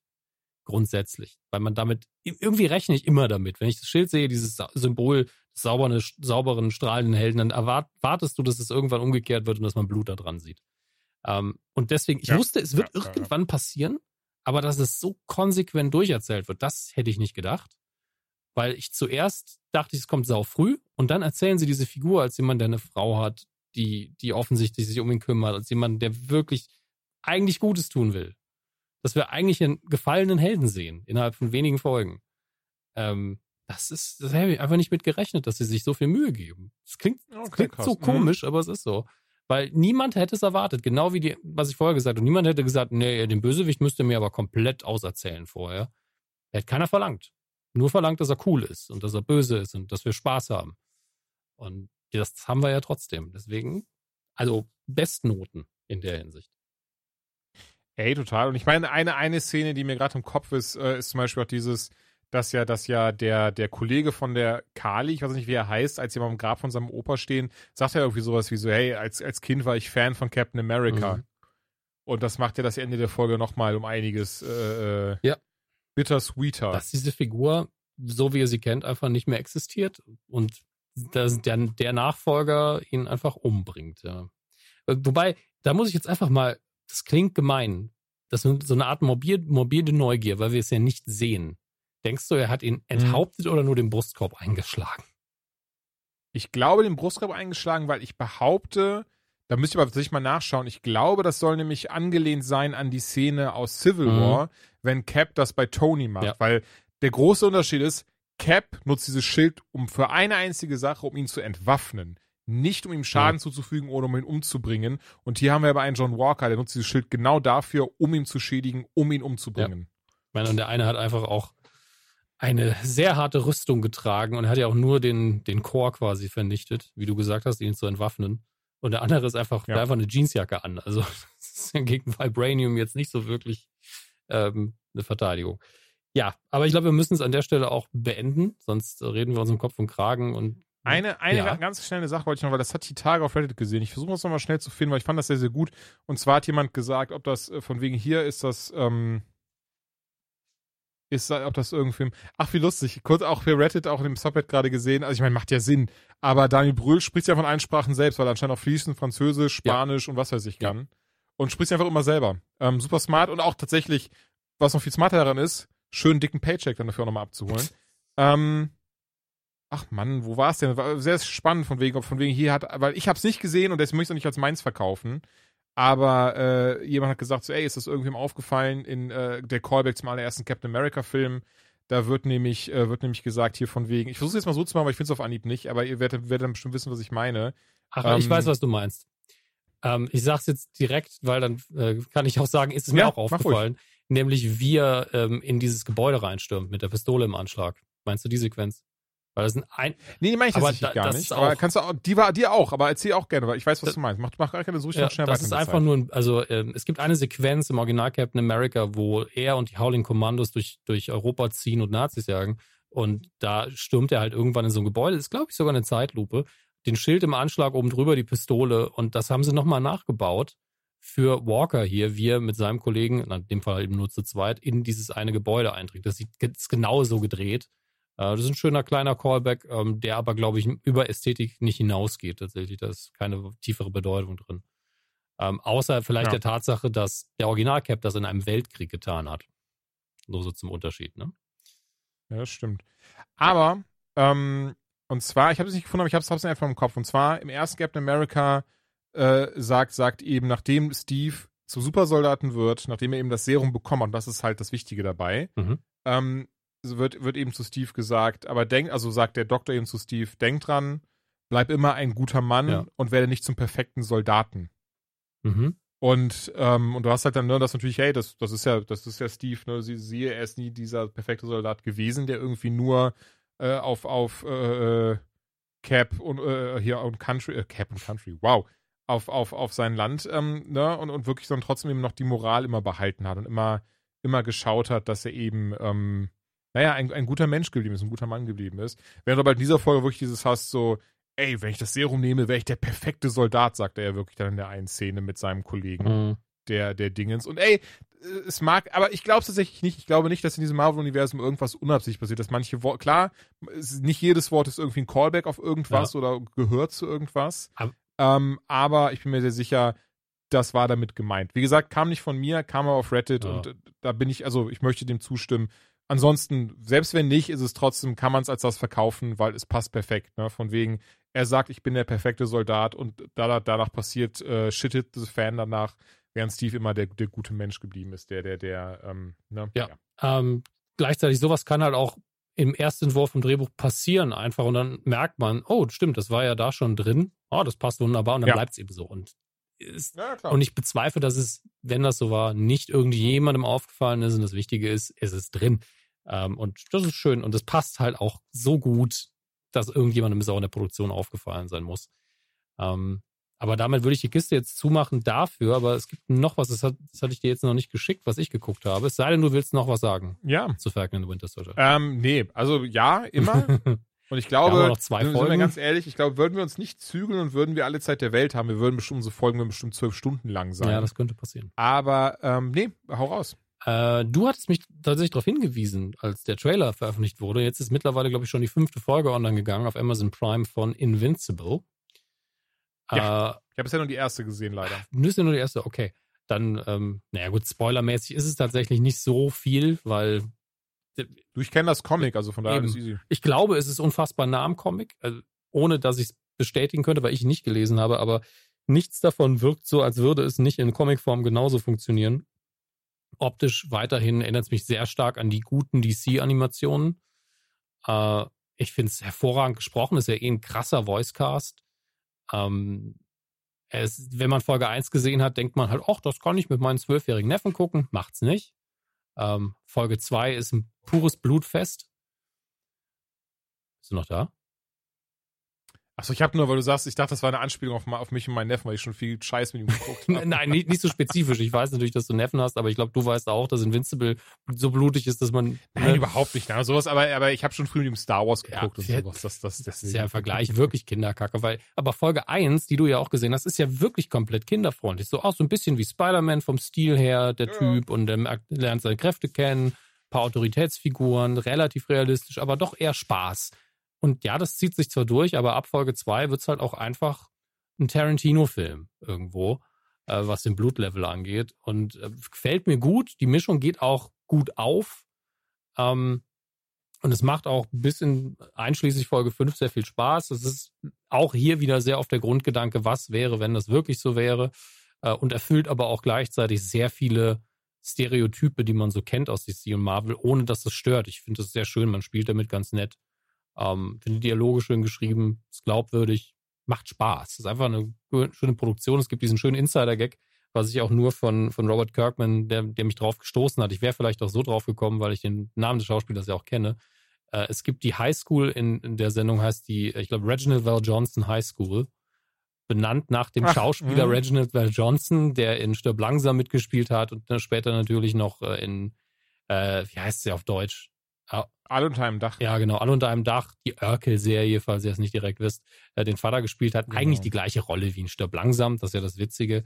Ähm, und wie gesagt, er ist ein großer Fan des Schauspielers, hat die Highschool, glaube ich, im Comic schon danach benannt. Und das wollten sie hier halt auch irgendwie machen, mussten dann aber den Schauspieler anfragen und dann gesagt, wenn du möchtest, kannst du einfach den, den Rektor der Highschool sprechen. Und jetzt ist der Rektor der Highschool einfach Reginald Val Johnson. Find, Ach, das wusste ich gar nicht, wie cool, okay. bisher nur ein kleines Cameo, aber ich fand das einfach eine süße Geschichte, so am Rande von so einer blutigen mhm, Geschichte. Fall. Ähm, und kann ich empfehlen.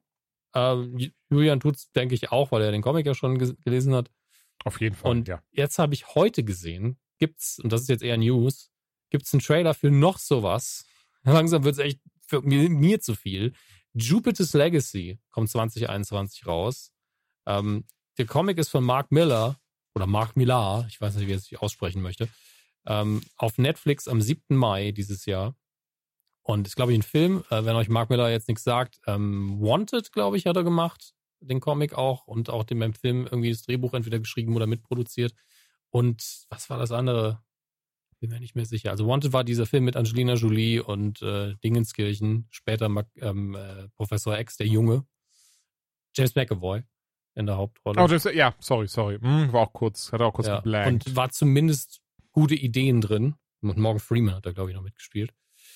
Mhm. Äh, ja, ich, ich mag die Sachen, die Miller sich so ausdenkt, aber ich war so schon wieder so ein Superhelden-Ding, wo die Generationenübergabe stattfindet und das so halb realistisch ist, aber die Kostüme sehen sehr, also so wie Shazam.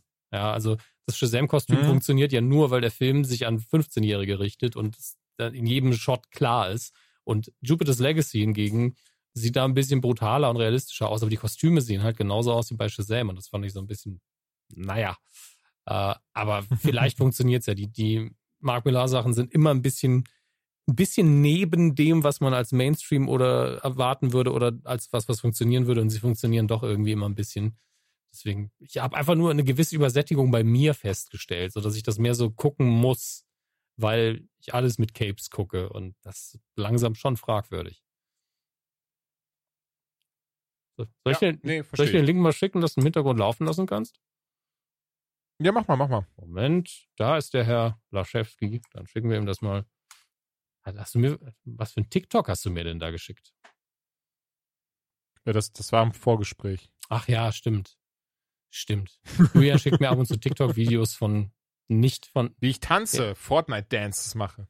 Aber ich verrate nicht, wie der Accountname ist. Jules is dancing heißt er. is doing Fortnite Dances. .com. Ach ja. Punkt, ja. Ähm, also den, den Trailer kannst du wirklich auch, ich wollte ganz kurz auf Englisch weiterreden, warum auch immer.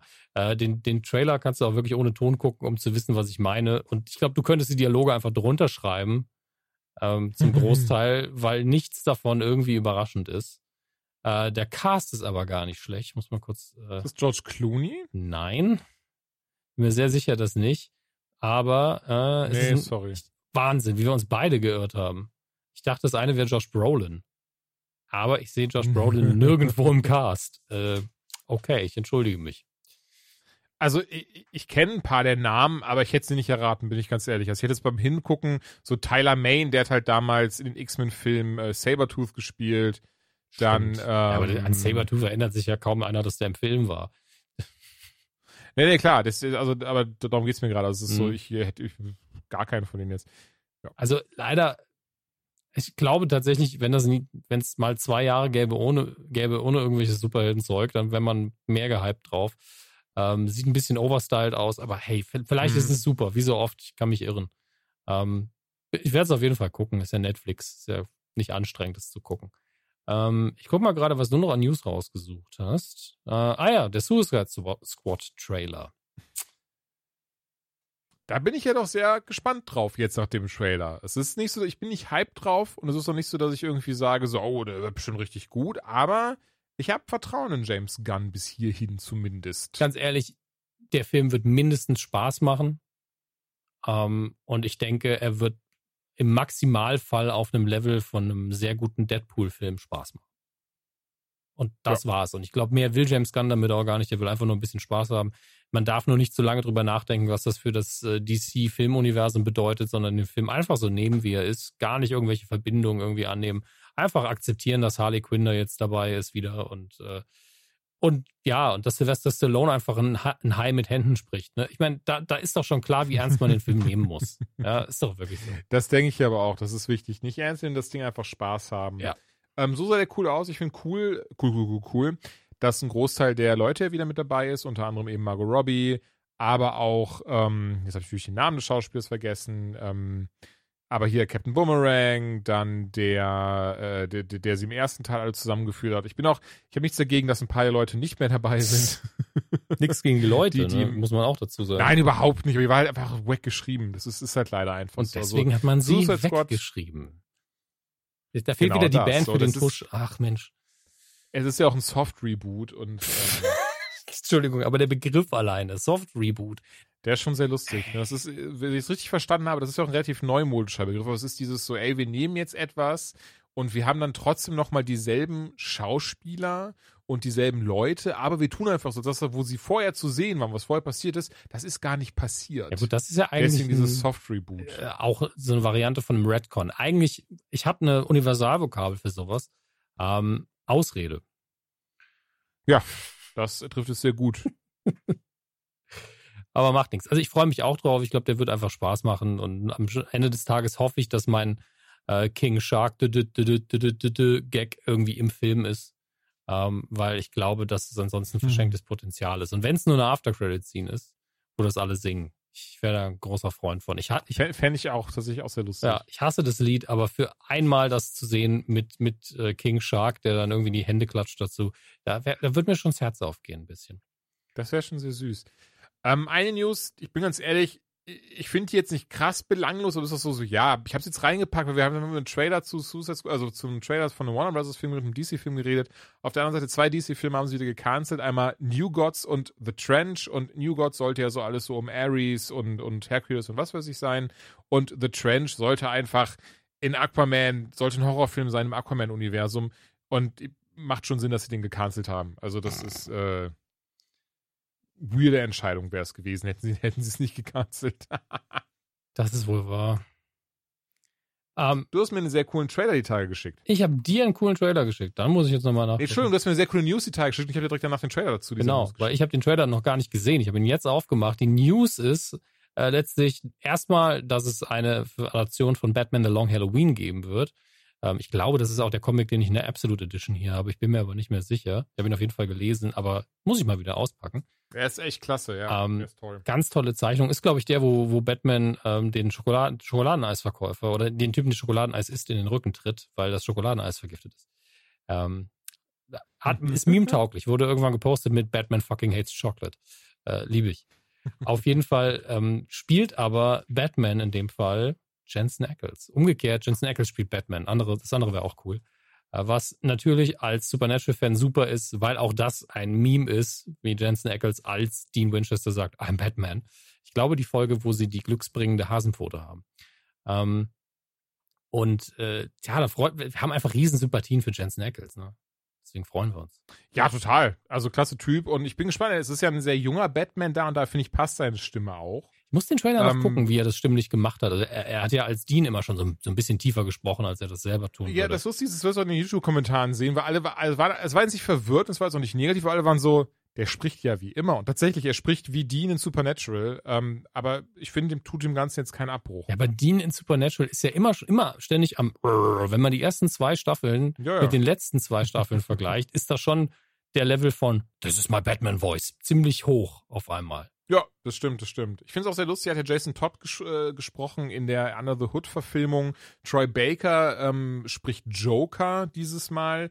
Er hat vorher auch schon Batman gesprochen, er hat schon Two-Face gesprochen, er hat auch schon Red Hood gesprochen ähm, und er spricht ja eben äh, den Joker in, in, in der Verfilmung. Also äh, bin gespannt. So, also ich mag den Animationsstil sehr, bin ich sehr froh. Ich weiß, äh, da hat man auch schon drüber gesprochen, dass ich mit diesem, Anima diesem Anime-Animationsstil nicht so viel anfangen konnte im letzten DC-Film. Deswegen finde ich sehr cool, dass das hier eher so nach Animated-Serie aussieht. Ja, und ich finde, man hat hier find, einen guten Kompromiss gewählt, weil einiges Sequenzen, wenn ich mir das beim Durchskippen angucke, da sieht man, dass man Geld gespart hat beim Animieren, aber nicht von den wichtigen Sachen. Also ein, zwei Sachen, da sieht der Hintergrund so ein bisschen aus wie bei Archer wo man ja weiß, mhm. dass das wahrscheinlich ein niedrigeres Budget hat pro Folge.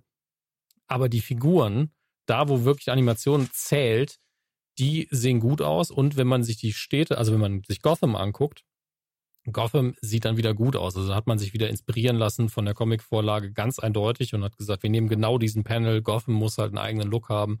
Aber ganz am Anfang vom Trailer ist dieses Bild, wie Batman neben, ich weiß gerade nicht wem, vor diesen riesigen Geldscheinbergen steht und das das sieht halt aus wie, wie Copy-Paste das Geld hingebaut, ja. Ähm, da ist halt jetzt weniger Liebe reingeflossen und das ist völlig okay, gerade wenn die im Hintergrund sind.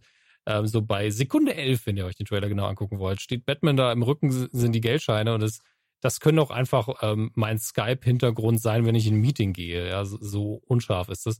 Aber das lobe ich tatsächlich, weil man ja irgendwo bei den Animationen Geld sparen muss. Ähm, Animation ist halt sehr, sehr teuer oder kann sehr teuer sein. Und ich finde, die haben sie einen guten Mittelweg gefunden, weil so genau wie ich gerade wird da eh keiner hingucken. Gleichzeitig Gotham aus der Ferne, die Skyline, das sieht wieder, das sieht fast aus wie im Original mit diesen leichten Wasserfarben. Das ist richtig schön. Mag ich. Ey, total, ne? Also ich bin deswegen, freue mich da auch sehr, sehr drauf. Gibt auch sehr schöne Sequenzen, einmal absolute Sequenzen ähm, ist, ist da. Äh, äh, wisst ihr was? Ihr müsst es selbst lesen. Ja. Ist auf jeden Fall sehr schön. Große Empfehlung auf Long, Long Halloween. Ein, äh, am 22. Juni kommt er übrigens raus. Eine News haben wir noch, ähm, oder, oder vielleicht hast du ja noch mehr, aber eine News habe ich noch und die fand ich, fand ich sehr cool. Ähm, ich weiß, ich habe damals sogar schon mal drüber gesprochen. Ähm, ich beispielsweise für meinen Teil, ich mag es leider, dass ich auf HBO Max gleichzeitig die Filme gucken kann, die ins Kino kommen. Und Netflix wird da wohl nachziehen. Zumindest erstmal für den amerikanischen Markt, aber ab 2022 werden alle Filme von Sony, also auch die Spidey-Filme, der neue Venom, der Morbius-Film, der neue Jumanji-Film oder auch der Uncharted-Film mit ähm, Tom Holland als Nathan Drake in der Hauptrolle, der nächstes Jahr erscheinen soll, die werden gleichzeitig auf Netflix USA laufen und im Kino. Das ist zumindest innerhalb der Pandemie für mich komplett okay, weil du dann auch bewusst die Entscheidung treffen kannst, äh, ob du, ich meine, es wird jetzt halt irgendwann relevant. Da werden irgendwann Leute sagen, okay, ich habe keine Impfung, ich möchte nicht ins Kino. Ähm, und andere sagen, ich bin geimpft, ich bin negativ getestet, ich will mit Sicherheitsverkehrungen ins Kino. Ähm, wie es nach der Pandemie aussieht, dann bin ich dann so ein bisschen, gibt den Kinos zumindest eine Vorlaufzeit von ein paar, von vielleicht drei Monaten, vielleicht einem Monat, damit man da immer noch sagen kann, okay, das Bestmögliche, die bestmögliche Erfahrung für die meisten Filme zumindest ist die große Leinwand oder das Kino. Aber ihr müsst halt nicht so lange warten. Ich weiß aber nicht, ob das für die Kinos reichen wird, damit die sich refinanzieren können. Und weil mir Kinos wichtig sind, spielt das für mich eine Rolle. Ähm, aber im Moment bin ich froh über alles, wo, wo ich nicht raus muss. Ganz ohne Frage. Also verstehe mich nicht falsch. Kinos finde ich auch unfassbar wichtig. Ich liebe Kinos. Ich liebe ins Kino zu gehen. Ich liebe aber auch die Sachen zu Hause zu gucken. Also ich kann ja, weiß ich nicht, jetzt so ganz spontan, ich habe Tenet jetzt äh, die Tage endlich mal geguckt, da habe ich mir die 4K Blu-ray geholt und ähm, ich glaube, das ist ein Ding, dem hätte ich im Kino geschaut und dann aber eine Woche später direkt wieder zu Hause nochmal. Ja, aber wir sind ja auch nicht die Masse. Das darfst du nicht vergessen. An uns Nein, werden die nicht, immer nicht. Geld verdienen im Heimkino und im normalen Kino. Ähm, es geht ja auch um Leute, die einfach so dazwischen sind. Es gibt die Menschen, die gehen halt ein bis viermal im Jahr ins Kino und für die ist das Kinogehen ein Event. Da ist der Film jetzt nicht so relevant und die informieren sich vielleicht auch nicht, ob sie den schon zu Hause gucken können oder nicht. Aber die breite Masse an Leuten, äh, die auch mittlerweile sehr oft sagt, wieso darf ich, kann ich das denn noch nicht gucken? Da sind ja ganz viele, die auch dieses, wieso darf ich mhm. und kann ich das noch nicht und wieso kommt die Serie nicht auf einen Schlag? Die wollen immer alles gerne möglichst auf ihre Netzhaut projiziert bekommen, während sie schlafen. Ähm, und die werden dann einfach nicht ins Kino gehen. Ähm, wir sind auch noch ja. anders sozialisiert. Wir sind nicht aufgewachsen mit, es kommt sehr schnell auf Streaming, sondern wir mussten früher drei Jahre warten am Kino. Und ah, ich erinnere mich, ey, so König der Löwen oder Episode 1, wie lange man da, so ein Jahr mindestens immer. Ja, Episode 1 hatte ich sehr früh schon auf CD. Ähm, ist vielleicht. für die, auf Video-CD oder was? es war ein Gag, weil Episode 1 einer der ersten Filme war, die digital so krass Raubkopien hatte, hatten vor dem Kinostart. Das einfach ganz. Echt? Ach krass. Also vielleicht bist du zwei Jahre zu jung dazu, aber das Ding hat damals heftig die Runde gemacht. Das war die erste Filmraubkopie, mit der ich je Kontakt hatte. Das ist jetzt mittlerweile so lange Ach, her, dass lustig. es eh verjährt ist, aber. War, ich, hab ich schon mal erzählt? Meine allererste war Jay und sein Bob schlagen zurück. Auch den habe ich sehr früh, aber den habe ich, glaube ich, auch dreimal gekauft danach und war, weiß gar nicht, wie im Kino war, aber äh, Kevin Smith hat genug Geld von mir gesehen, auf jeden Fall. Ähm, aber äh, der ist auch, der ist sehr krass geleakt, auch mit einer alternativen Fassung, das weiß ich noch. Aber das ist, wie gesagt, alles längst verjährt, bevor ihr jetzt irgendwie die Polizei anrufen wollt. Ähm, und gerade in Episode 1 halte ich es auch für ein wirklich ein popkulturelles Phänomen, was da passiert ist mhm. damals. Ähm, dass wirklich diese CD bei mir im Laufwerk liegen konnte, Monate bevor das in den USA Premiere hatte. Ich habe nichts verstanden und das Bild war furchtbar, aber das war für damals war so, ich kann das in meinem abgedunkelten Zimmer auf meinem PC-Monitor gucken. Wow. Oh, an die Zeit erinnere mich aber auch noch an die ersten Momente von, aber das läuft doch gerade erst im Kino. Ja, da war, das was ich dann richtig krass. gehasst habe, das war so zweiter Spider-Man rum, oder der, nee, es war der zweite Spider-Man. Habe ich im Kino gesessen mit ein paar anderen und die haben dann so ein bisschen so, ja, ähm, ja gut, habe ich vor zwei Wochen schon gesehen, ne? Ich habe gedacht, ja, du hast aber jetzt Gott sei Dank auch das Kinoticket bezahlt und halt auch einfach mal die Fresse. ähm, es ist einfach nicht cool, ja. Und Bild, über das Bild müssen wir nicht reden. Ja. Aber damals war das halt so, so neu, dass es dadurch auch schon faszinierend war. Und dass, dass wirklich Lukas-Film ein Film entfleucht, raff ich bis heute nicht, muss ich dazu sagen wie das passiert. Ja, besonders zu der Zeit noch, ne? Vielleicht aber gerade deswegen, weil das niemand auf dem Schirm hatte, was, was man zu der Zeit dann schon machen konnte, 1999. Das kann gut sein, ja. Aber wie gesagt, nur um euch so ein bisschen ähm, das näher zu bringen, wie verrückt das alles war, wenn ihr das nicht selber erlebt habt. Ähm, genau, aber damit die Diskussion von wegen, wir wollen auf jeden Fall, dass Kinos weiter überleben und das ist vor allen Dingen, ja, es kann sein, dass sich das gesund schrumpfen wird, in Anführungsstrichen. Ich habe nur Angst, dass es immer die kleinen Kinos trifft bei sowas und deswegen geht bitte ins Kino, sobald es sicher ist und ihr das könnt. Bis dahin habt ihr jede Rechtfertigung, zu Hause zu bleiben und zu streamen. Wirklich jede. Ähm, du bist, glaube ich, durch mit, dein, mit deinen News. Es gibt noch eine kleine ja. aus dem Star Trek-Universum. Hau raus. Ähm, und die ist ein bisschen seltsam. also eigentlich ist es faktisch sehr simpel. Es ist angekündigt, dass 2023 ein neuer Star Trek-Film kommen wird. Er hat, glaube ich, sogar schon einen, ja, hier, äh, oder? Ja, 9. Juni. Es gibt einfach schon ein Startdatum. 9. Juni 2023 kommt ein neuer Star Trek-Film. Wahrscheinlich ist das Drehbuch noch nicht mal geschrieben. Ähm, aber man hat schon mal gesagt, komm, ab dafür, wird produziert, wird gemacht. Ähm, aber alle bisherigen äh, Dinge, die so produziert worden sind oder die mal äh, in der Gerüchteküche standen, wie Tarantino will Star Trek machen, auf gar keinen Fall bitte. Ich, über Tarantino kann man jetzt lang und breit diskutieren, aber lasst ihn bitte nicht Star Trek machen. Ähm, passt nicht. Das ist ungefähr so, als würde man Joss Whedon einen Film geben, den Zack Snyder geschrieben und gedreht hat. Ähm, ich habe vor kurzem mal Django Unchained geschaut. Der ist schön, also ist unterhaltsam. Und das, das, Casting muss unangenehm gewesen sein. Ja, gibt durchaus sehr viele unangenehme Szenen in dem Film, das stimmt. Ja. Ja. Grüße an Leonardo DiCaprio an der Stelle.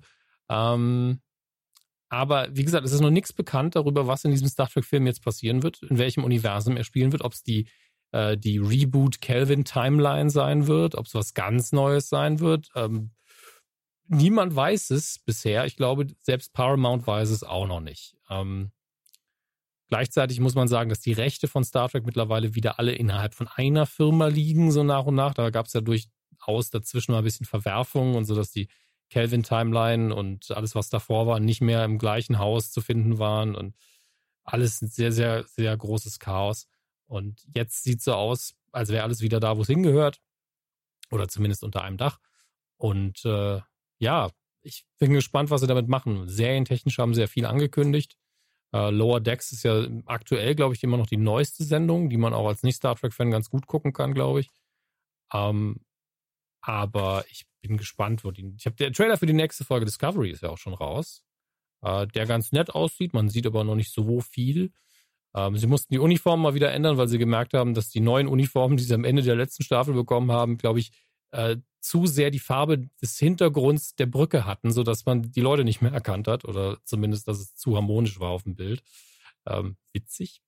Außerdem waren die Uniformen auch potthässlich und ich glaube, die neuen sind aber auch nicht viel schöner.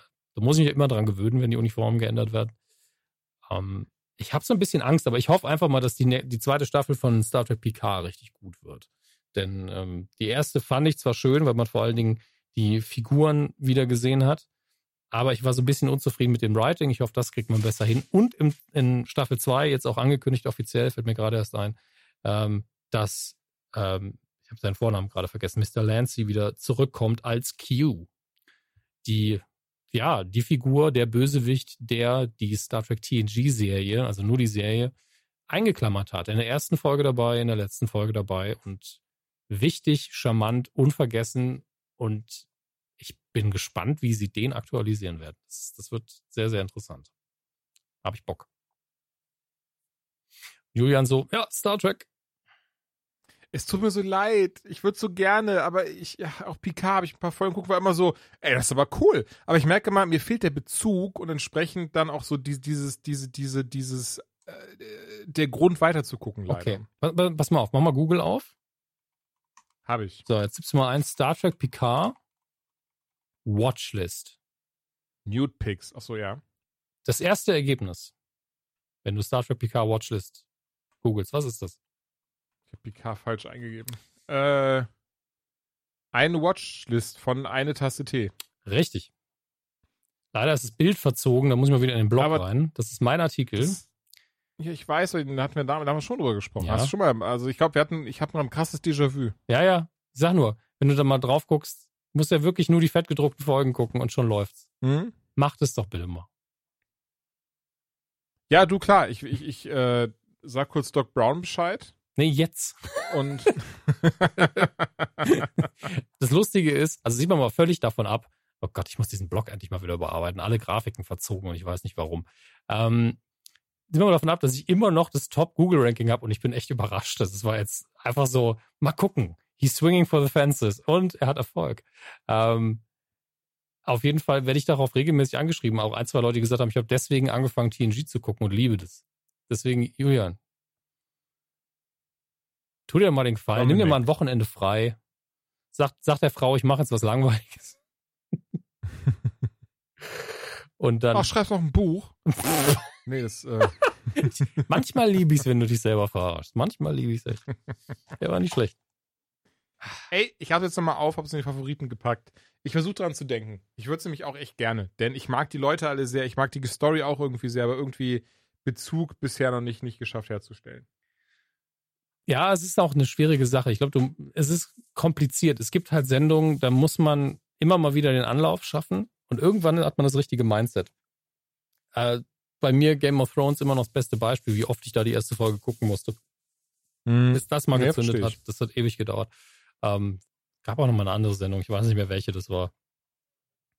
Hab's vergessen, aber ich glaube, Doctor Who. Ja, Doctor Who war doch, war ähnlich. Habe ich die erste Folge auch zweimal geguckt und war so, ah, ich weiß ja nicht, ich weiß ja nicht, ich weiß ja nicht. Und irgendwann dann für die Arbeit eingestiegen, die ganze Staffel weg und dann war ich so, ach nee, scheiße, ich, ich, ich heul ja gerade. Warum heul ich denn?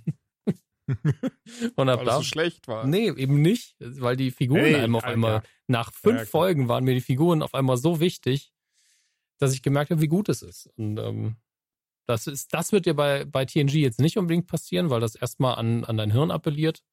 Vielleicht klappt es ja deswegen nicht mit euch. Ähm, sorry. Kann gut sein. Aber gegen Ende wird es dich, glaube ich, auch emotional kriegen. Und ähm, ich meine, was du auch tun kannst, um einfach so das zu realisieren, wie Star Trek-Fans ticken, ist, guck die ersten zehn Minuten vom ähm, Motion Picture mit der alten Crew die ersten mhm. zehn Minuten bestehen nämlich nur aus einem Werbespot für die Enterprise. Da wird einfach nur das Raumschiff gezeigt mit geiler Mucke. Danach kannst du ausmachen. Ne? Das ist danach nicht mehr so wichtig. Ähm, das klingt aber auch süß. Ja, und es wirkt, wenn du den Film guckst und du hast keinen Bezug zu Star Trek, dann bist du so, ey Mann, wann geht denn der Film los? Das bereust du dann, wenn der Film losgeht, weil der sehr langweilig ist. Ähm, aber wenn du Star Trek-Fan bist, sind diese ersten zehn Minuten das Beste des Films, weil du so, endlich die Enterprise aus allen Winkeln in guter Qualität. Es ist so ein schönes Schiff. Ich habe so viel damit erlebt. Und danach wird es halt wieder langweilig. Hm, verstehe. Aber äh, ich glaube, bei Julian und mir ist die Luft für heute so ein bisschen raus. Wir haben jetzt zweieinhalb Stunden, wie so oft, wenn wir längere Pause gemacht haben. Ich glaube, wir sind jetzt up to date mit allem. Das hoffe ich aber auch, Herr Malm. Ansonsten nächste Woche einfach nochmal. Ja, sowieso. Beziehungsweise ganz ehrlich, lass uns dieses Mal nach dem Finale einer krassen Marvel-Serie nicht wieder so lange warten, sondern in zwei Wochen hört ihr uns wieder und dann quatschen wir über das Finale von Falcon und Winter Soldier. Vielleicht sollten wir den Termin einfach mal in den Kalender eintragen. Ich weiß, das sind Fremdworte für dich und mich, Termin und Kalender, aber vielleicht schaffen wir es. Oh, da traust du mir aber nicht, nicht viel zu. Ich, ich, also ohne meinen Kalender wäre ich sehr aufgeschmissen. Nee, ich glaub's dir. Das ist ja das Ding. Die Leute, die, die einen Kalender am effizientesten nutzen, sind die, die ohne überhaupt nichts hinkriegen würden. Das ist ja.